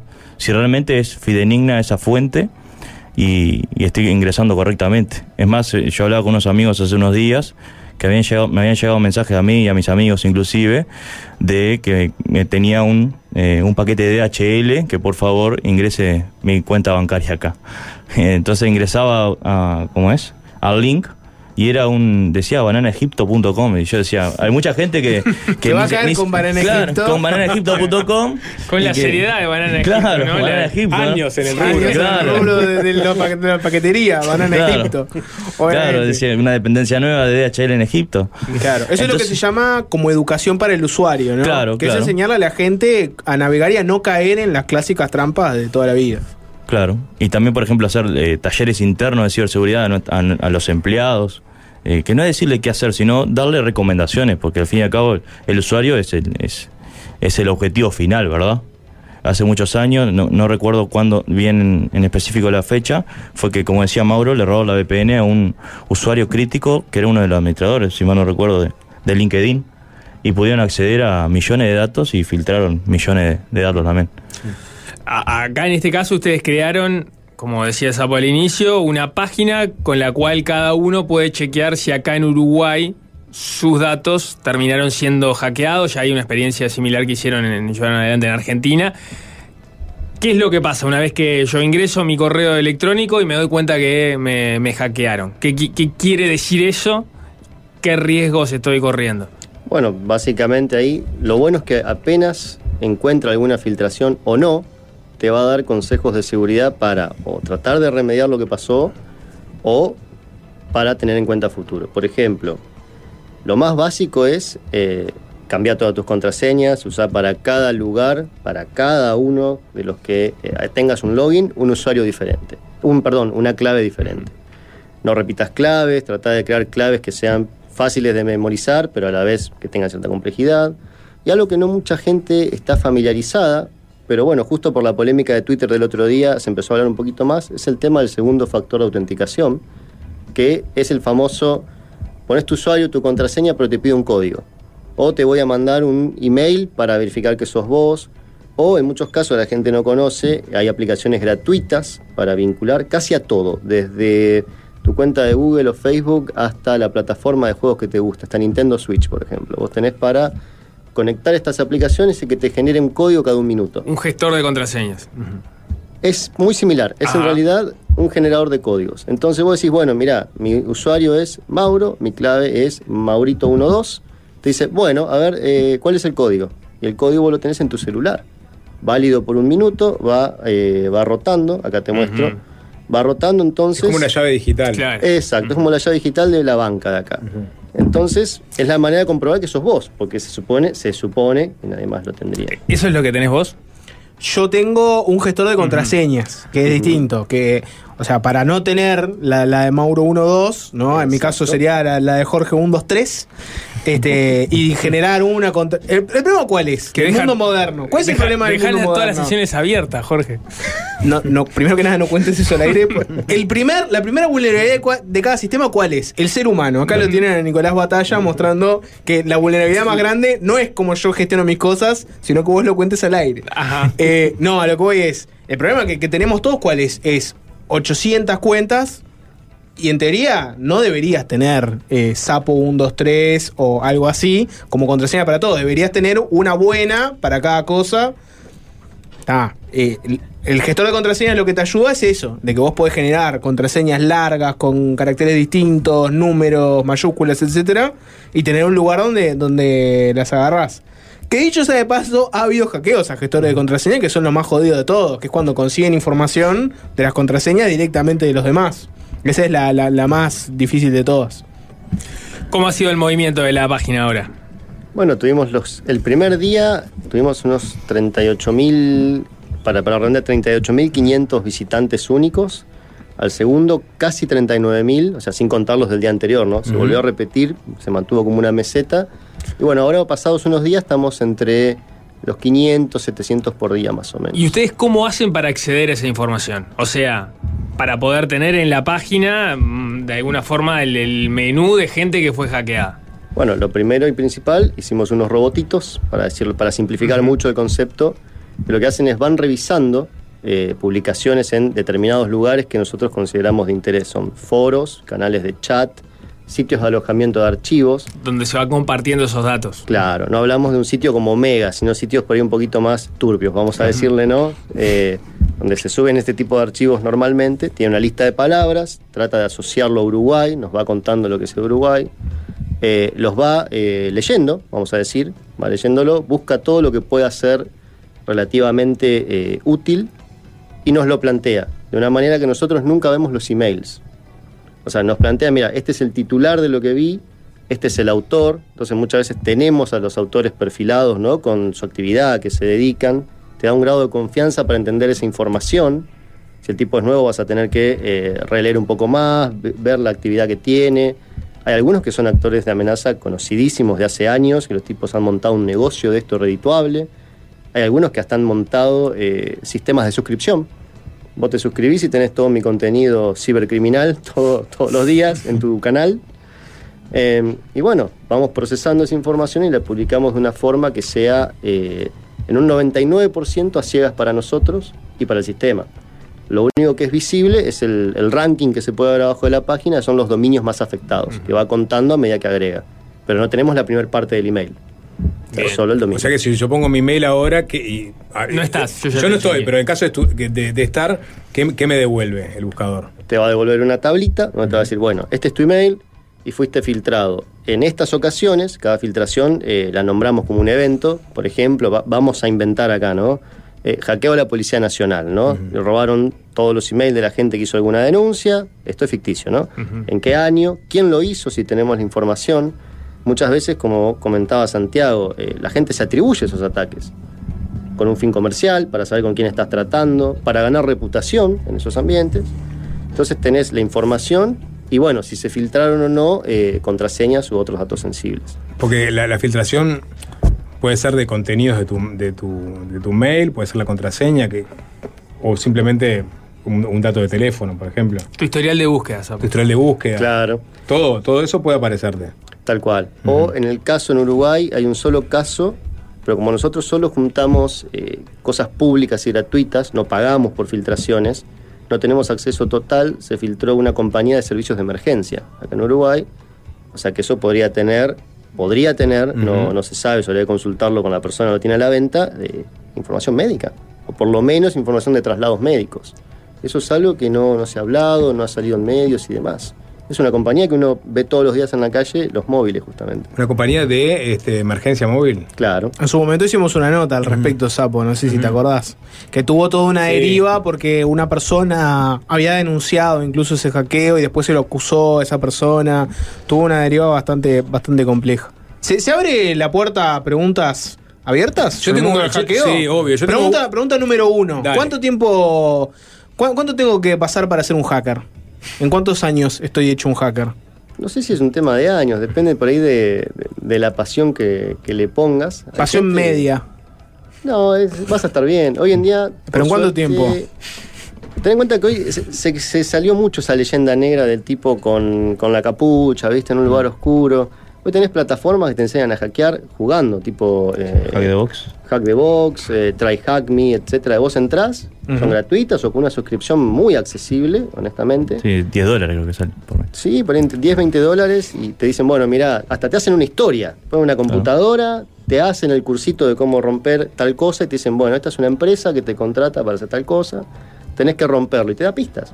A medida que vos lo haces, te da créditos para comprar otros cursos, para comprar cositas, tipo una, ¿cómo, cómo decirte? Como una moneda dentro del Claro, juego. una moneda directa de ahí de, de Hack the Box. Como decía Mauro, por ejemplo, tenés lo que es, eh, eh, haciendo caso expreso a Hack the Box, tenés lo que es la academia para empezar a, a que lo que es red, eh, encriptación y todo eso. Y decís, bueno, está, ya completaste la academia, ahora tenés todos estos escenarios eh, hipotéticos, porque claramente son ambientes controlados para eso.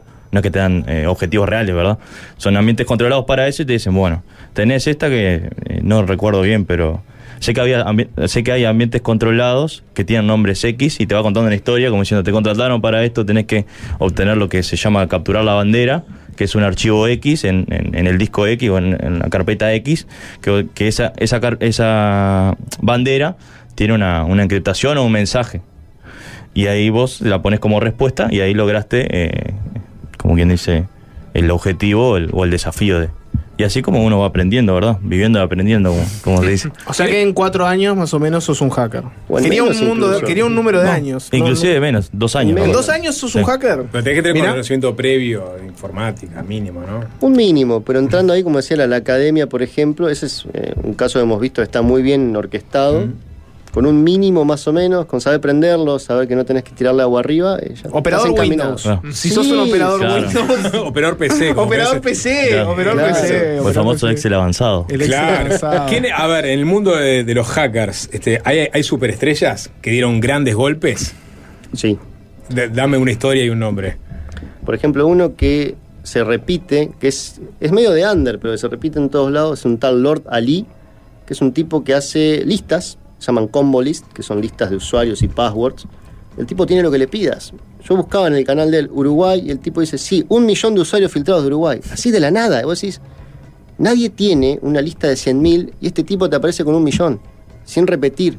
Y vos decís, es un tipo que vos decís, sí, mirá, eh, Ministerio de tal de Bulgaria, usuarios de Bulgaria que usan Disney Plus, usuarios de tal lugar que juegan Fortnite. El tipo es un demente de los datos. Y vos no sabes cómo. eh, vos ves los números que maneja, la suscripción y demás. Y decís, no, no entiendo realmente eh, de dónde obtiene tanta data. El cobrar por el servicio, por, por el pedido. Claro. ¿Y cuánto te puede cobrar por un servicio? Estaba viendo, había listas a partir de 100 dólares. Y otras que directamente cuando están quemadas, cuando ya se, Sí. se han usado y los usuarios cambian más, las publica. Que eso también nos sirve de referencia para decir, bueno, todavía no sirve, pero sirvió por mucho tiempo. Claro. O sea, si estás con este email, quédate tranquilo lo usaron, te han usado la cuenta para algo. Es millonario. Te puedo asegurar que sí, Sí. sí, seguro. Y en general alguien que se suscribe a una lista de cibercriminal, ¿qué, qué, qué es lo que recibe? Podés- depende de lo que estés buscando, porque hay listas donde vos te puedes suscribir para tener credenciales, que son gente que lo puede usar para cosas tan simples, en mi país es muy común, en Argentina, para entrar a tarjetas prepagas. Buscan tu email y tu password y lo prueban en, en la fintech, van probando, capaz que una de esas entran y rascaron unos pesos. No importa, porque el tipo lo va a hacer eh, en una lista justamente, ¿no? una seguidilla de casos, y al fin del día rascó una cantidad interesante de plata de distintas cuentas. Eso no lo hace el hacker, eso lo hace alguien que le compra los datos al hacker. Claramente. Otros te dicen, no, mira, me ahorro de pagar Netflix. Y usan servicios de streaming. Otros se meten a cuentas de servicios, de juegos, de lo que sea, para robarse ítems. Es algo tan. El cibercrimen es algo que va desde lo más complejo, algo tan tonto como decir, sí, mira, me metí en Steam y le robé, no sé, le- no sé qué, qué hay en Steam ahora, los cromos, un ítem, un último skin. de Harry Potter ahí. Te lo mandaste Claro. de obsequio. Claro, también usarle la tarjeta que está incorporada y comprarme obsequios. Eso es algo muy común. Desde hace. Eso que parece inocente, pero sigue configurando un delito. Hasta tipos que te dicen, bueno, mirá, eh, middlemans, hombres, hombres que se encargan de conectar gente, decir, mirá, busco entrar a tal empresa alimentaria de, este país. El tipo te dice, bueno, dame unos días, te conecto y te paso un presupuesto. Vuelve y te dice, mira, consigue esta persona, está dispuesta a vender acceso. Este te vende una VPN. Este te vende los organigramas de vicio, que serían los organigramas, digamos, técnicos de red y de servicios. O sea, todas esas cosas están a la venta. Naturalmente es lo que hablábamos hoy con, con vos de eh, cómo evitar que alguien con esos accesos termine recurriendo a venderlos o a, a- a jugar a dos manos, ¿no? ¿Cuál es la página más jodida de la Deep Web que han visto? Y los cárteles de ransomware han publicado de todo. Entonces eso de- no, no sé de cuál he visto... Mira, en lo personal reformulo. Creo que lo peor que he visto, el peor caso en, en Tor justamente, el grupo de ransomware Lockbit eh, había filtrado a OSDE, que es una prepaga top muy conocida en mi país, es una mutualista médica, y habían publicado lo que parecía ser muchísimos historiales eh, médicos de la gente. O sea, que vos te podías enterar desde gente que estaba bajo un tratamiento de una enfermedad terminal una enfermedad eh, contagiosa, que vos justamente por ley deberías proteger esos datos con todo, pero con todo. Muchos de los archivos, pues esas bandas lo que hacen es, para no comprometer a los analistas, te mandan la lista de archivos en un TXT o te la disponibilizan, para que vos no tengas tampoco que bajar esos datos, hacer todo un tema legal, eh, comprometerte, te mandan la lista. Y era tremendo ver la cantidad de, que sea tratamiento por tal enfermedad, tratamiento con nombre y apellido Mm. seguido, ¿no? Punto PDF. Y debajo, cuando vos bajabas, porque son ordenados alfabéticamente, WhatsApp, imagen, la fecha, WhatsApp, imagen, así, más de 500 archivos que WhatsApp, imagen. Entonces me decís, pará, una mutualista que está eh, bajo la ley de protección de datos personales, bajo un montón de supuestos controles rigurosos en el manejo y en el almacenamiento de los datos, en el tratamiento de los datos, está pasando datos por WhatsApp. Ah, estaba pasando los datos. Por eso el nombre del archivo. O sea, que alguien pasó los datos por WhatsApp y estaban en el servidor alojados así, sin cambiar el nombre. Sin... Y otro que me pareció muy grave, eh, este mismo grupo, PlayCrypt, el que encriptó al MTOP, encriptó a ARSAT, que viene a ser en Argentina la compañía satelital estatal, y había publicado un archivo que decía claves.txt. o muy similar, onda. Contraseñas. Claro, por favor, no hackear. ¿viste? Contraseñas. punto doc. No hay que tener en, en la computadora un archivo que se llame contraseñas. Punto, No. punto. Ni en el mail, ¿no? Ni que hablar. ¿Qué tan fácil es hackear un Gmail de alguien? Por ejemplo, sí. saposas arroba gmail. ¿Qué tan fácil? ¿Qué, qué tanta chance tengo de hackearlo? Gracias, Jorge, por ideas. Creo que Google tiene buenos sistemas de seguridad y sobre todo de alerta. Google por ahí uno entra y es muy normal que, que tenga distintos controles desde enviar un mail, desde enviar un mensaje. Te avisa, te Claro. manda un mail, entró alguien a tal hora. Hotmail, por otra parte, no, ahí baja un poco la pelota, ¿no? Eh, sí, es bastante... O sea, Hotmail existe. eso. Hotmail primero sigue existiendo, Sí, ¿no? claro. Maravilla. Segundo, eh, eh, no tiene los mismos estándares. Claro, no, es, es distinto.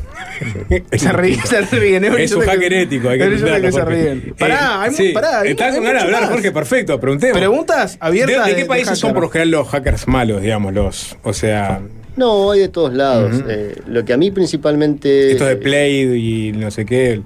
Suelen ser mayormente de Europa del Este o, sorprendentemente, un lugar donde vi muchísima habilidad, pero muchísima, sobre todo para lo que es el mercado financiero, eh, Corea del Norte. Que generalmente se perfilan grupos eh, afiliados al régimen, naturalmente, ¿no? Ujú. Y es tremendo eh, los golpes que dan a veces. Uno dice, sí, realmente eh, son capaces de ir a, a cualquier extremo para sacar, aunque sea, unos, unas monedas. ¿Los hackers rusos son eh, tan bravos como parece en los medios o en realidad hay también un poco de mito en torno a ellos?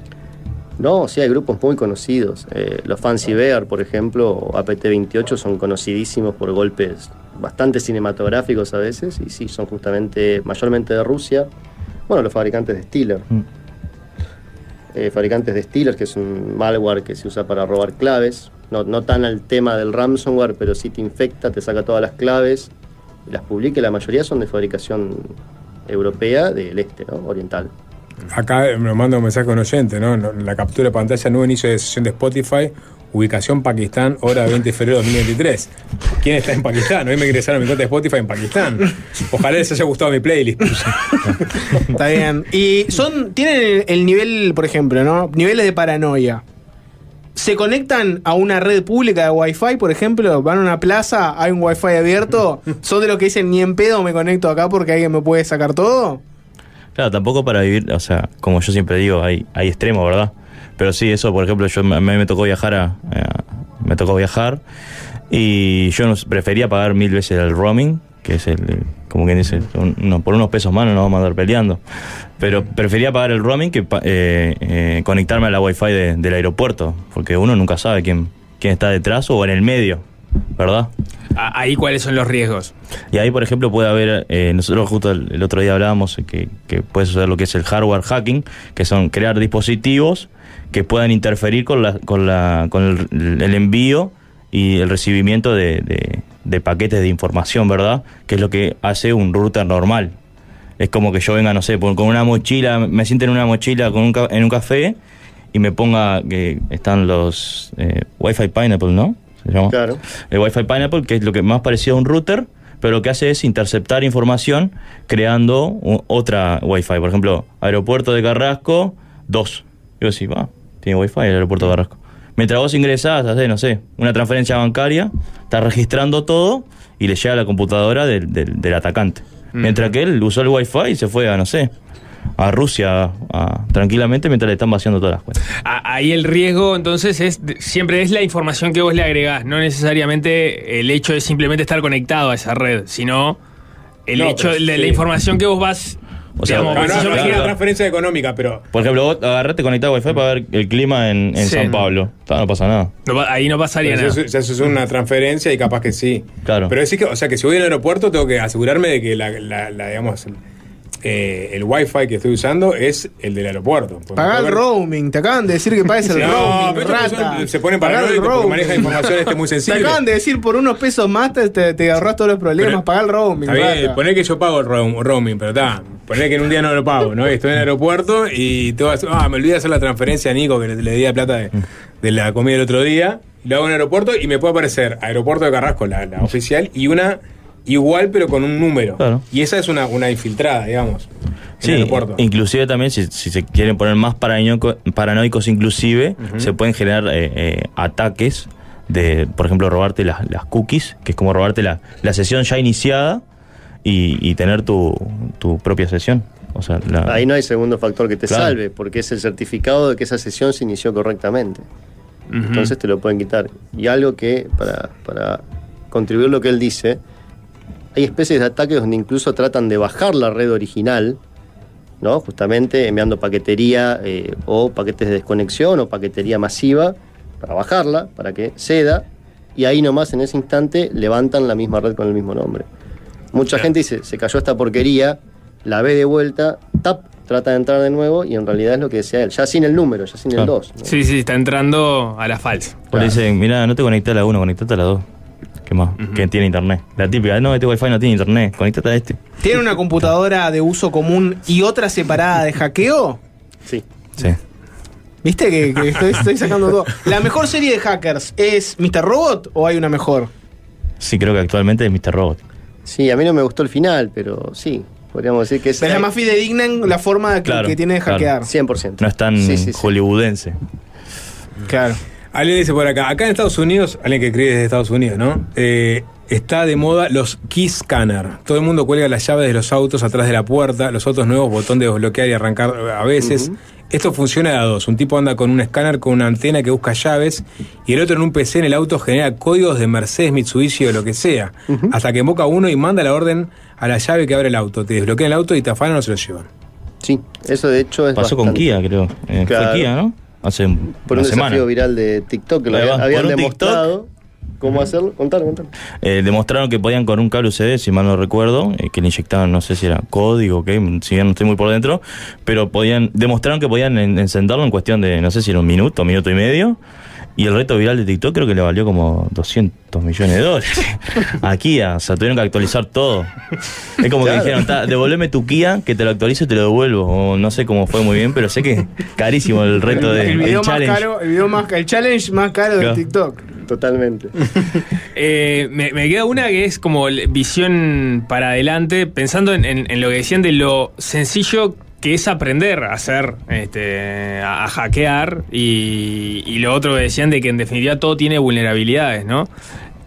Hacia, hacia, hacia dónde vamos? O sea, la, la ciberseguridad va a lograr avanzar tan rápido como la cantidad de hackers que, que se están generando en este momento. O, o no, o realmente es un desafío que no tiene mucha solución de momento. Yo creo que sí. Hay un tema, no, no, no lo quiero llevar al lado político, ¿no? Porque no, no- no es mi especialidad. Eh, pues es un tema la redituabilidad y la oportunidad. Vos ten en cuenta que yo he entrevistado a grupos de ransomware. De hecho, cuando fue el ataque al Senado en Argentina, entrevisté a los Vice Society. Y una de las cosas que me quedan de esas entrevistas es cuando vos les preguntás, ¿por qué? Así, eh, la mayoría te dice, no hablo con periodistas. Cuando ven que no sos periodista, te dice, ah, bueno, sí, hablemos, chateamos.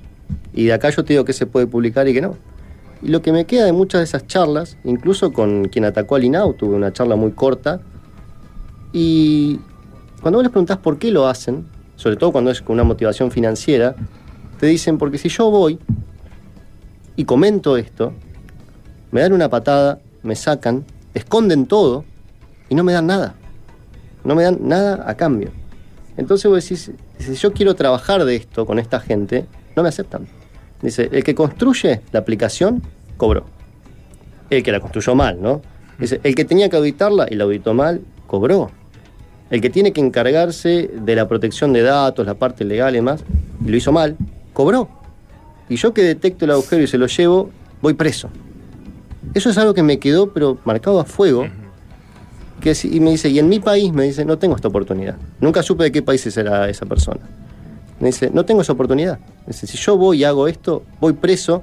Dice, y en mi país, con una ley arcaica que tengo, dice, capaz que no veo nunca más la luz del sol. Dice, olvídate de derechos humanos, olvídate de lo que sea. Dice. ¿Por qué? Por ser más inteligente que otro. Por marcarle una falla, dice. Para, para ustedes, entonces, para vos, Mauro, en- una forma de neutralizar esto es ser conscientes de que fallas van a aparecer, de que hay alguien que te las va a detectar y tratar de llevarlo para, para tu lado, eventualmente retribuirle cada vez que te encuentra una falla. Tal cual. Yo creo que se puede llegar a un punto ahí en el medio y sobre todo lo que decías recién, asumir, decir, sí, mira, eh, se nos pasó.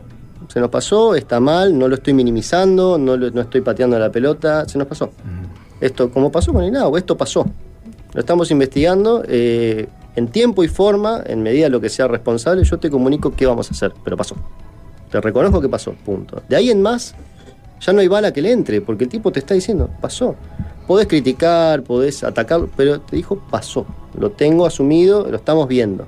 No eh, como pasó en el caso del M-Top, que primero dijeron, Que no. no pasó, después, no, esa información es pública, hoy va a ser pública, y después no era información pública.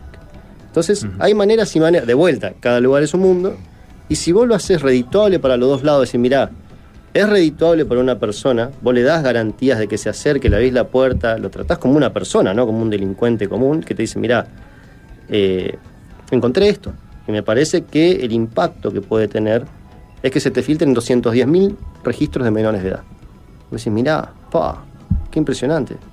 Bueno, vamos a trabajar en arreglarlo y ver cómo te podemos eh, retribuir por esto. O sea, que tu tiempo valga también y no decir, bueno, vas preso. ¿Y con los bancos qué pasa con la información bancaria? En general lo miramos por el lado de phishing y que te tomen la contraseña. ¿Qué tan seguros están los datos ahí o qué riesgos hay ahí? Más allá de eso, de que alguien te capture el usuario y contraseña y te haga una transferencia de tu cuenta personal. Con los bancos generalmente no, no se tienen esas novedades, al menos no a diario. Eh, acá hubo un caso, una campaña, que mucha gente eh, atribuyó un error del de, eh, Banco República o de otros bancos privados. Decían, infectaron las máquinas, está infectada la página, está... Y eso también va de parte de lo que decía hoy Santiago de eh, la educación al usuario. Lo que está infectado en esos casos era el usuario. Con, hay distintas cepas de malware, hay uno muy conocido, acá nomás, vecino nuestro, fabricado en Brasil, se llama Janeleiro, traducción muy literal y muy portuñol salvaje, ventanero. El tipo detecta lo que vos estás visitando, suponete Browse. Entras a la página del Browse, tipo, te congela el navegador, lo pone en gris y te levanta una ventanita. Browse necesita actualizar con los logos del Browse en perfecto español, todo, pero no te olvides que hay mucha plata puesta detrás en esto. Y claro, vos decís, es el Browse que me está pidiendo, no me deja moverme, las otras páginas funcionan, y vos crees que es el Browse, y interactuás. Lo mismo con la fintech, lo mismo con todo. Yo creo que es parte también de eso, de la educación. Y, y los bancos es una, una consulta clásica que tenemos siempre por el tema de que eh, es como que trata, se trata de adaptar el cibercrimen al crimen común, ¿no? Que viene a ser como el hito robar un banco, ¿no? Pero no, no es lo habitual, salvo en casos que, que cuando suceden pasan a la historia, como el Banco de Bangladesh. Que los tipos los detectaron porque pusieron mal eh, un apellido de un contribuyente, un contribuyente, un cliente que era muy habitual y le erraron al nombre, pero habían ya sifoneado millones de dólares. Bueno, Mauro Santiago, este, entre otras cosas, los encargados de subir esta página que es mefiltraron.com, uruguay.mefiltraron.com. Si ustedes quieren eh, saber si sus datos digitales fueron filtrados, ingresen a esta página, pongan su mail y ahí se van a enterar. Y, como bien contaban, este, van a ver lo- los datos que, que les arrojan. Gracias por esta conversación este, muy este, constructiva. No, gracias a ustedes por invitarnos. Un gusto. Muchas gracias a ustedes y espero les haya servido algún tipo de, de consejo que tiramos muy bien al aire. seguro que sí. Jorge descubrió una nueva vocación. Sí, en Y dos años. y Mucha gente ociosa también en la años. casa dijo, ah, mira. En dos años. ¿Qué Estoy en el aeropuerto. Sos Gracias. bienvenido, Jorge, cuando quieras. Sí. Gracias. Gracias. ¿eh? A ustedes. Fácil desviarse. Fácil desviarse.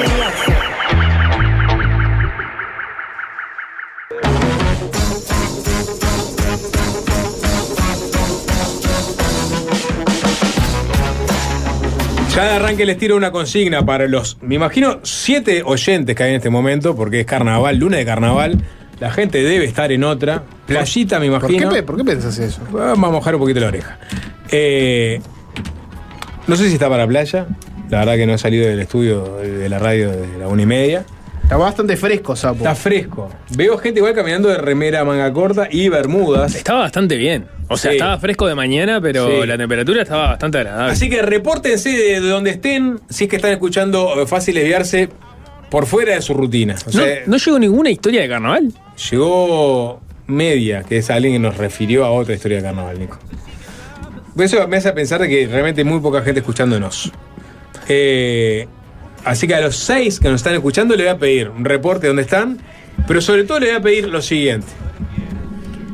Podemos tener que pasar una canción. La canción que define el carnaval.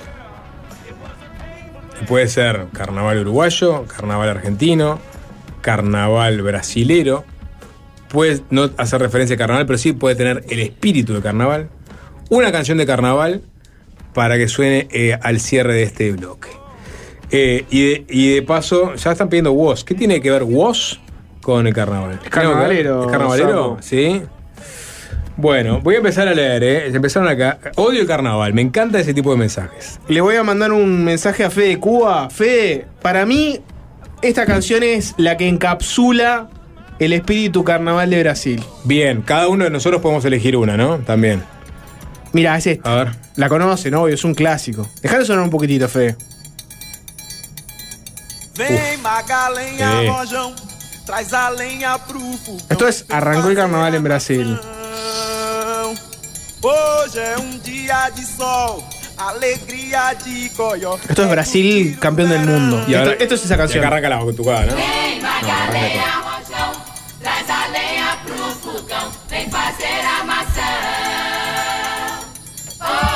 ¿No te suena, Nico? ¿No escuchaste? ¿No escuchaste esta canción? Es No, no, por supuesto. Ah. la- la- Yo estaba tengo la pensando si mía. me daba. Ahora, ahora. Ahora. Eh, eh, eh, eh, eh. Claramente, si decimos carnaval, nos tenemos que ir a. a, a Brasil, ¿no? Está clarísimo. Lo que pasa es que eh, el carnaval es, es- es distinto en cada lugar. ¿Por qué Brasil es.? Porque Brasil es carnaval. Porque si yo digo carnaval, vos me puedes decir. Este. La retirada saltante del 62. Por ejemplo. ¿No? Pero yo te digo esto que puso Jorge, ¿no? Eh, ahora me dejaste pensando. A ver, ¿es esta canción? Sí, sí. Acá tengo la. Andá leyendo, Jorge. Mensajes. Eh, mucha gente reportándose, Sapo. Son muchos más que seis. Sos, un, sos una rata, Sapo. Desde, desde todos lados. Adiós carnaval. Eh, hasta las 22 horas eh, laburando, sudando como cerdo en una fábrica. Precioso mi carnaval. Vuelvan a invitar oyentes al programa. Tangente. Opa. Arranca fácil de verse en marzo y vuelven la visita de los oyentes. Eh, mm, el carnaval es una bosta, no participo de esto sapo. Despedida de Gran Tuleque, un clásico. Carnival, Carnival. Brindis por Pierrot. Eh, estoy en Paysandú. Al firme como todos los días. Son como compañeros de trabajo. Aprovecho estos días que es más tranquilo para trabajar. El teléfono casi no suena. Canción de carnaval, Colombina. Nos manda Gastón. Genio, Gastón. Eh, ¿Qué más? Escuchando desde casa. Llegamos ayer a Floripa. ¡Pah! Parece que era obvio, ¿no? Iba a aparecer ese mensaje desde Floripa. Aprovechando dos días libres para poner a punto la casa y desarmar valijas. Eh, ¿Qué más, sapo? Laburando, yendo a Parque Valle, entrenando gente que se quedó en Montevideo. Digo carnaval, pienso en Canaria de Luna. También están esos sapos, los que te mandan mensaje. Si decís carnaval, pienso en tal persona. Para Bueno, mucha gente piensa en Jaime, Sí. mucha gente piensa en Canario Luna. El Chirimino que se nos fue hace poco. Sí, había alguien pidiendo un inmemoria el Chirimino. Segundo oyente de Paysandú que escribe. Paysandú 30 grados. Cualquiera que diga Laragay, Laragay. Saludos, Juan. Está bien, un poco básico, un poco básico. Adiós juventud de Jaime, adiós juventud de Jaime. Yo le voy a pasar a Fede la, la que yo entiendo. Es obviamente, si es carnaval es Brasil. Estaba viendo justamente, hoy arrancó, ayer, ayer de noche arrancaron este, los, los desfiles por este, el Zambódromo, por el Marqués de Zapucaí. Con una Giselle Bunchen, por ejemplo, presente después de 12 años, después de la separación con este jugador de fútbol americano tan famoso, por favor, Jorge. No sé de quién hablas. No sé, no, Giselle Bunchen es, es la, la modelo, es una eh, de- es top model internacional y es la modelo tom- la modelo más importante que salió de Brasil. Y eh, Jugadores de fútbol americano conocidos, el único que conozco es Tom Brady. con Tom Brady. Se, ¿Es ese? se casó con Tom Brady, se acaba de separar de Tom Brady. Mira. Y volvió a Brasil. Y volvió a Brasil y ¿a dónde fue? Ayer al Zambódromo. Mira. Y, y obviamente hi- hizo una- un desfile de pasarela para que le sacaran fotos de 10 segundos hasta, ir- hasta ir a su sala VIP para poder disfrutar de, de- de- del carnaval. Y después vi que mi, eh, señorita eh, Menina Piña, se- creo que es en, en portugués, señorita Ananá, se divorció de su pareja, ¿no? Es una. No ubico nada una- de lo que hablás. Yo tampoco la conocía, es una vedette de una escuela que publicó el otro día de desfilar que se separó de su pareja. ¿Por qué? Pues señorita Ananá, lo que la caracteriza que desfila con una suerte de corona de, que tiene la forma de una ananá. Sí. Pero de, de- desfiló en senos, al aire. Ajá. No, no se puso nada. Y cuando llegó a la casa, el marido le dijo que se separaba. Un pusilánime. Un pusilánime. Y hoy la señorita Naná, muy bien, en, una- en su cuenta de Instagram puso, ayer me pasó esto, con todo, tu, relató, y puso la foto de ella en tetas, ¿no? Sí. Y cuando llegué, mi marido me dijo, me pidió el divorcio. Y dije, ¿Qué- y ¿Te puedo preguntar arrancá. algo? ¿Qué, qué haces vos mirando la historia de la vedette en tetas de Brasil? ¿Te, puedo, te puedo preguntar? Sí, claro, porque es por public- tema de que estás consustanciado con la cultura brasilera, ¿no? Porque es, es es- es una no es para nada un tema Es una más de- de Folia. No, no- no zapístico, le puede ¿no? decir nada porque Sapo lee todo. Ya nos habló Sí, de la nota de Chano, del arranque. Se ay, leyó toda la, todo. la bio- la bibliografía de Señor- Sanguinetti el fin de semana. O sea, el Sapo está leyendo todo. Naná, Es una de las notas más leídas de. Folia en estos momentos, Jorge. Es Brasil, es Brasil, es carnaval. Despedida de los barrios de Montevideo, Manolo de Sauce. Al Eh, fin alguien vuelve al Uruguay. Para mí, esta es la canción que, que, eh, representa el carnaval, Fede. Obviamente, estoy en la, la línea Jorge Valmeri, ¿no? A ver.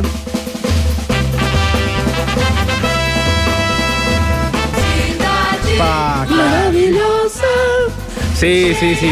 Es Río, es carnaval. Sí, O sea, esta me da más río todavía. Sí.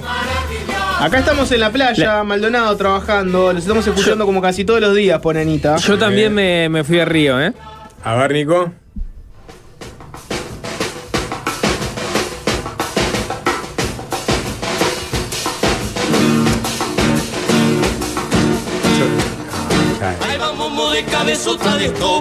Ay, por favor. Al Río Limar, por Porque- supuesto, porque ¿no? Todos Claro. atrás de Momo. Sí. Ay, mirá, Nico. ¿Cuándo es el Festival del Limán estos días, no? No, no, no, en turismo. En turismo. En, en turismo. ¿Cuál era, Nico? ¿Cuál era la figura esa que comentaste hoy? Que era de carnaval de 33, de esos que se pon, de esos que se ponían medias en la Lo- cabeza. los mascaritos, garrotes. los mascaritos. Mascaritos, ¿qué es un mascarito? Háblame del carnaval de El, 33. el mascarito era, era un personaje siniestro desde la mirada del niño que a- aparecía en el corso, ¿no? De, de 33. Estaban, pasaban los cabezudos, pasaban, no sé, los, los- los elencos y pasaban los mascaritos, que eran eh, personas que se ponían como unas medias en la cabeza, un pedazo de sábana, algo ¿No blanco. tipo chorro? Medio, ¿Tipo medio- bueno, eh, no, era más. Yo el recuerdo que tengo era más, más blanca, como. Mm. No te digo a, a Ku Klux Klanado, pero eh, era una sábana blanca en la cabeza. No algo por el media, estilo. era una sábana.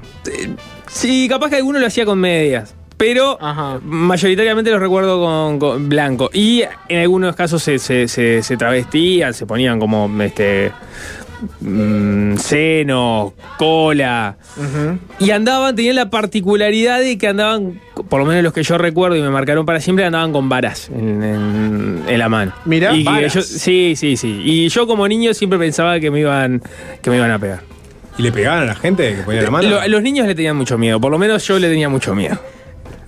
Hace muchos años que no participo el de interior, el interior profundo. El interior profundo. pero me lo, me lo hizo, me lo hizo recordar una usuaria en Twitter que Ajá. estaba hablando de los mascaritos y, y los recordé, los había, los había perdido. No sé si, si existen en otras, en otros departamentos ¿Pero del tú interior. mascarito? No, no, no, no. Yo era un niño que se ponía al costado ver pasar a los cabezudos. Pero atrás de los cabezudos venían los mascaritos y los mascaritos estaban muy salados. No, a mí me dan miedo los cabezudos, me imagino un mascarito, ¿no? El cabezudo es, eh, es mucho más simpático. No, no, a mí Se te viene arriba entonces. No, a mí Está. me da miedo. No, el mascarito, alguien que tiene un coso que parece de Ku Klux Klan y anda con una vara. Pero viene travestido. y- pero viene travestido, Nico. Parece una, una- No, pero alguno venía travestido. Lynch, parece Un travesti de Sí. Ku Klux Klan Es, muy. David Lynch. El mascarito es muy David Lynch. Muy no, David Lynch. Como carnaval es una gran excusa para travestirse, ¿no? Es impresionante, poco. ¿no? Sí. Eh, Leonardo está en el faro tomando mate. Volvimos ayer desde Florianópolis, al revés el mensaje, es verdad, te leí mal, perdón. Eh, fabulosos Cadillacs. Fabulosos Cadillacs da carnaval a full, ¿no? Sí, acá supe ser mascarito en el carnaval de Durazno, Nico. Yo un- Mirá, el carnaval de Durazno hay mascaritos. sí, aparecen los mascaritos. Es tal cual lo que describe Nico. Agrego que se llevaba un pomo para mojar a la gente. Luego se fueron de mambo y los prohibieron. Es que estaban muy salados los mascaritos. ¿Qué Yo- hacían los mascaritos? Dame un ejemplo. Eh, o sea, yo el recuerdo que tengo es. Hablaban como medio así, así, hacían voces raras. Se reían de todo. Y medio que te amenazaban con la, con la vara que tenían. ¿Cómo? Ah, pa- llevaban, por lo menos lo que yo recuerdo, iban con varas. Con varas tipo de, de- de- de- pedazos de, árbol, no ramas, varas. Y, y te amenazaban. Carnaval Eso- es una buena excusa para disfrazarse y hacer cualquiera mientras tu identidad es secreta, ¿no? Sí. Los mascaritos tienen algo de eso. El mascarito, es, eh, ojo, el mascarito. Los mascaritos asustaban a los Aparecen niños. varios mascaritos. Sí. Acá usaban una media en la cabeza y, la- y a la otra media le ponían un rollo de medias adentro y te pegaban con eso. A la vista de hoy eran mezcla de travestis y delincuentes. ¿Qué es esto? ¿Qué son los mascaritos? Ma- eh, mascaritos en Florida también, aterradores. Más mensajes, María José, buenas, los estoy escuchando en casa mientras me pinto las uñas. Ese es mi super plan de carnaval. Acabamos de volver de luna de miel y entre el casorio y el viaje nos quedamos sin un peso con mi esposo. Para mí, la canción que exuda carnaval es el Enredo Peguei un Ita do Norte de Salgueiro. Abrazo. Eh, Mamá José, Euquero, esa también la están pidiendo. felicitaciones por el casamiento, un saludo para todos. Bien, bien ahí. ¿Qué más? Eh, Para dice- mí es Colombina, Sapo. Bueno, eh, ya le pasé a Fede, porque la verdad que si, si hay una canción que se repitió, en los mensajes es esa. Ya se la pasé, pero podemos este, revertir perfectamente la elección. ¿eh? Hoy es un día sapo que está plagado de los mensajes, ¿sabes de quiénes? ¿De quién es? De las oyentes. Bien, bienvenida. Yo creo que las oyentes de Fácil Desviarse son más fieles que el oyente de Fácil Desviarse, porque está lleno de, de oyentes que están eh, dispersas a lo largo del Uruguay haciendo de todo un poco y nos han escrito. Y te diría que 80-20. Hoy el, el hombre de Fácil Desviarse traicionó. Defeccionó. Defeccionó fuerte. Sí, en Mascaritos en Mercedes también sonaba una alarma en el Club Praga, que era donde se reunían después del desfile. ¡Qué miedo! Ah, no, no, no, no, estaba mal, no era un recuerdo distorsionado de, de- de mi infancia. Los mascaritos metían miedo. Veo que los mascaritos te pegaban un cagazo importante, ¿no? Y tenían el lugar donde se reunían los mascaritos. Eso me da más miedo todavía.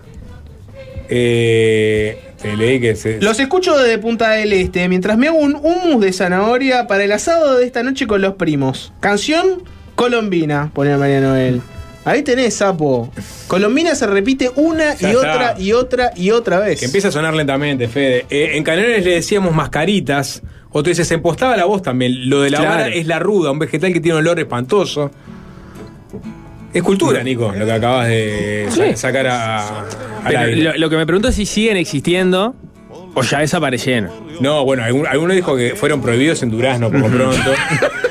Pero es en algunos lugares, ¿no? No en todos. Nico, si volvieras hoy a 33, no a vivir, sino digamos que vas de vacaciones por un carnaval, eh, que pinque pan, mucha familia, mucho, mucha nostalgia. Y me cruzo con un mascarito. No.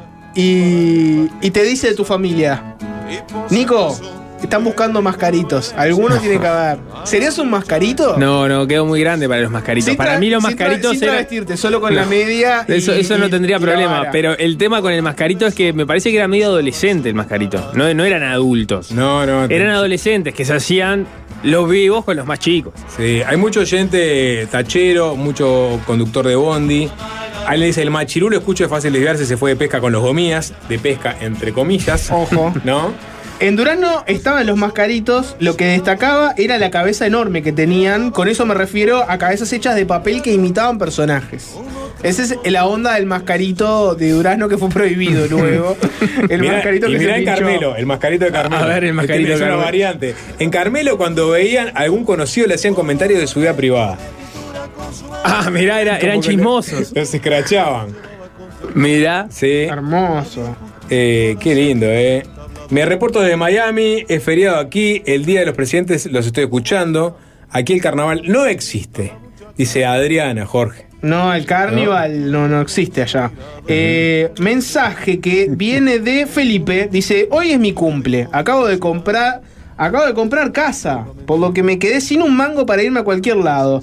Festejo en la casa nueva, Colombina. Va con el carnaval bajo un uruguayo.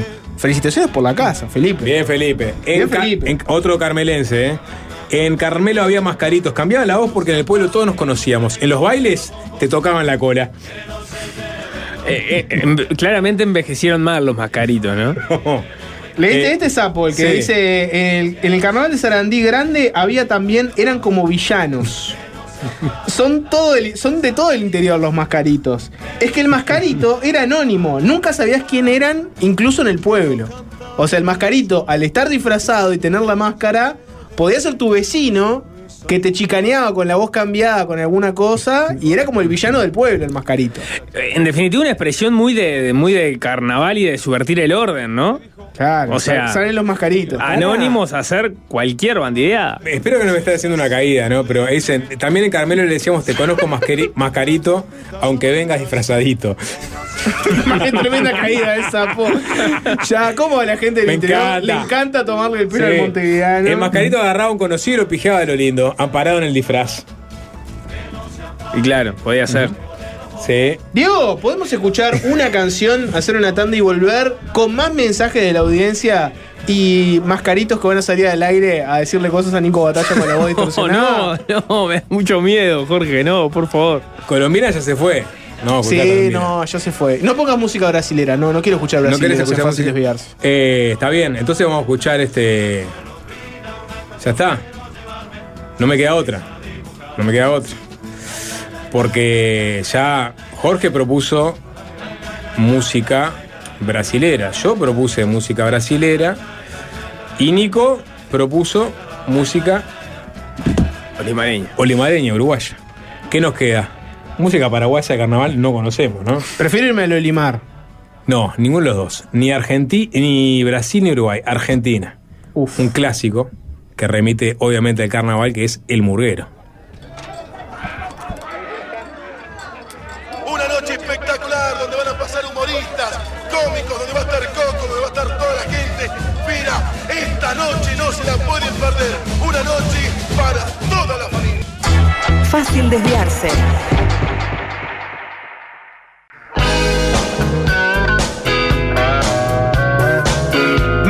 Sobre los mascaritos, el terror de Nico Batalla. Por ejemplo, este mensaje que lo manda el 097-441-443 Bernardo. Si no me equivoco, antes de la prohibición hubo una regulación. Había que registrarse en la Intendencia de Durazno. Yo me disfrazaba de mascarito con ropa de unos amigos que eran hijos de actores y tenían tremendo ropero con ropa de distintos personajes y en la cabeza usaba una funda de almohada pintada. Pero, ah, puede ser una funda de almohada, está bien, pero, pero pierde la magia si te tenés que regular para ser mascarito y te tenés que registrar. Yo creo que una noche donde la gente puede ir, desenma- eh, puede ir enmascarada con, con garrotes en la mano, Nico, puede pedir una legislación, ¿no? Puede, bueno, puede pero- necesitar cierta regulación Pero a, mínima. a- a ver, ¿usted cuál es? Ah, usted es el que tiene el cortapluma. Está perfecto. Un oyente, un oyente nos mandó un video. De los mascaritos. Desfile Mascaritos Carnaval de Guichón 2022. O sea, al final los únicos que no tenían mascaritos son ustedes, los montevideanos. Básicamente. Es impresionante. Cuando Nico hizo la descripción fue tal cual. O sea, se- que se continúa en el tiempo, Nico, en la forma en que se visten, se disfrazan y, y se tapan su rostro, los mascaritos. Parece, a ver, vamos a decirlo de frente mano. Parece, parece lo que, lo- lo- lo- la forma en que un chorro se pone una media para saltar un banco. Yo lo dije. ¿No? Que, eh, no pude verlo Sí. en una Yarmelaicra. Lo, lo Claro, dije. eh, y Pero viste que, que- que son con, eh, son blancos, no son este. no- hay, no- todo, hay de todo. Hay blanca, hay eh, media blanca, tela blanca, hay tela negra. Y, y por momentos parece también este, una horda de pastabaceros bueno, asolando la ciudad, ¿no? no, había llegado a la pasta base del Uruguay cuando yo era niño. Y hay una cosa muy interesante es que eh, ellos van desfilando y hay dos personas adelante, ¿no? Que tienen eh, de un lado y del otro de la, de, de- de la calle, eh, sostienen una suerte de cuerda para que vayan al ritmo que ellos quieren, ¿no? O sea, les marcan el ritmo y me los, los tienen contenidos. Que los, los majaritos, si no los contenés, este, se, se- se- se van de borda y hacen cualquier cagada. Eh, nada, mucho Peñarol, hay mucha remera de Peñarol, obviamente. El, el, el mascarillo. el mascarillo. Por eso te asustaba, Mucha persona Nico. travestida, como decía Nico también. Este, nada, impactante. La verdad, Nico, este, en la cultura del mascarito vive y lucha en Guichón por lo menos. No sé si es bueno eso, pero Yo creo que sí, ¿no? Al contrario de lo que decía Jaime, hay tradiciones que están más muertas que un faraón. Los mascaritos están más vivos que nunca. Exactamente. Chiques, nos Sí. vamos, se viene 3 a 0, tremendo programa, viene Gonza Delgado, ya se apersonó acá para marcar presencia, está con toda la barra 3 a 0 y después Pueblo Fantasma, un Pueblo Fantasma de colección, con muchas sorpresas, con muchas situaciones, más locos que nunca, más fantasmas que nunca. Esa es la peor forma de vender un programa, ¿no? Muchas situaciones. En fin, nada, nos vemos, Nos sapo. fuimos, chau, chau. Fácil desviarse.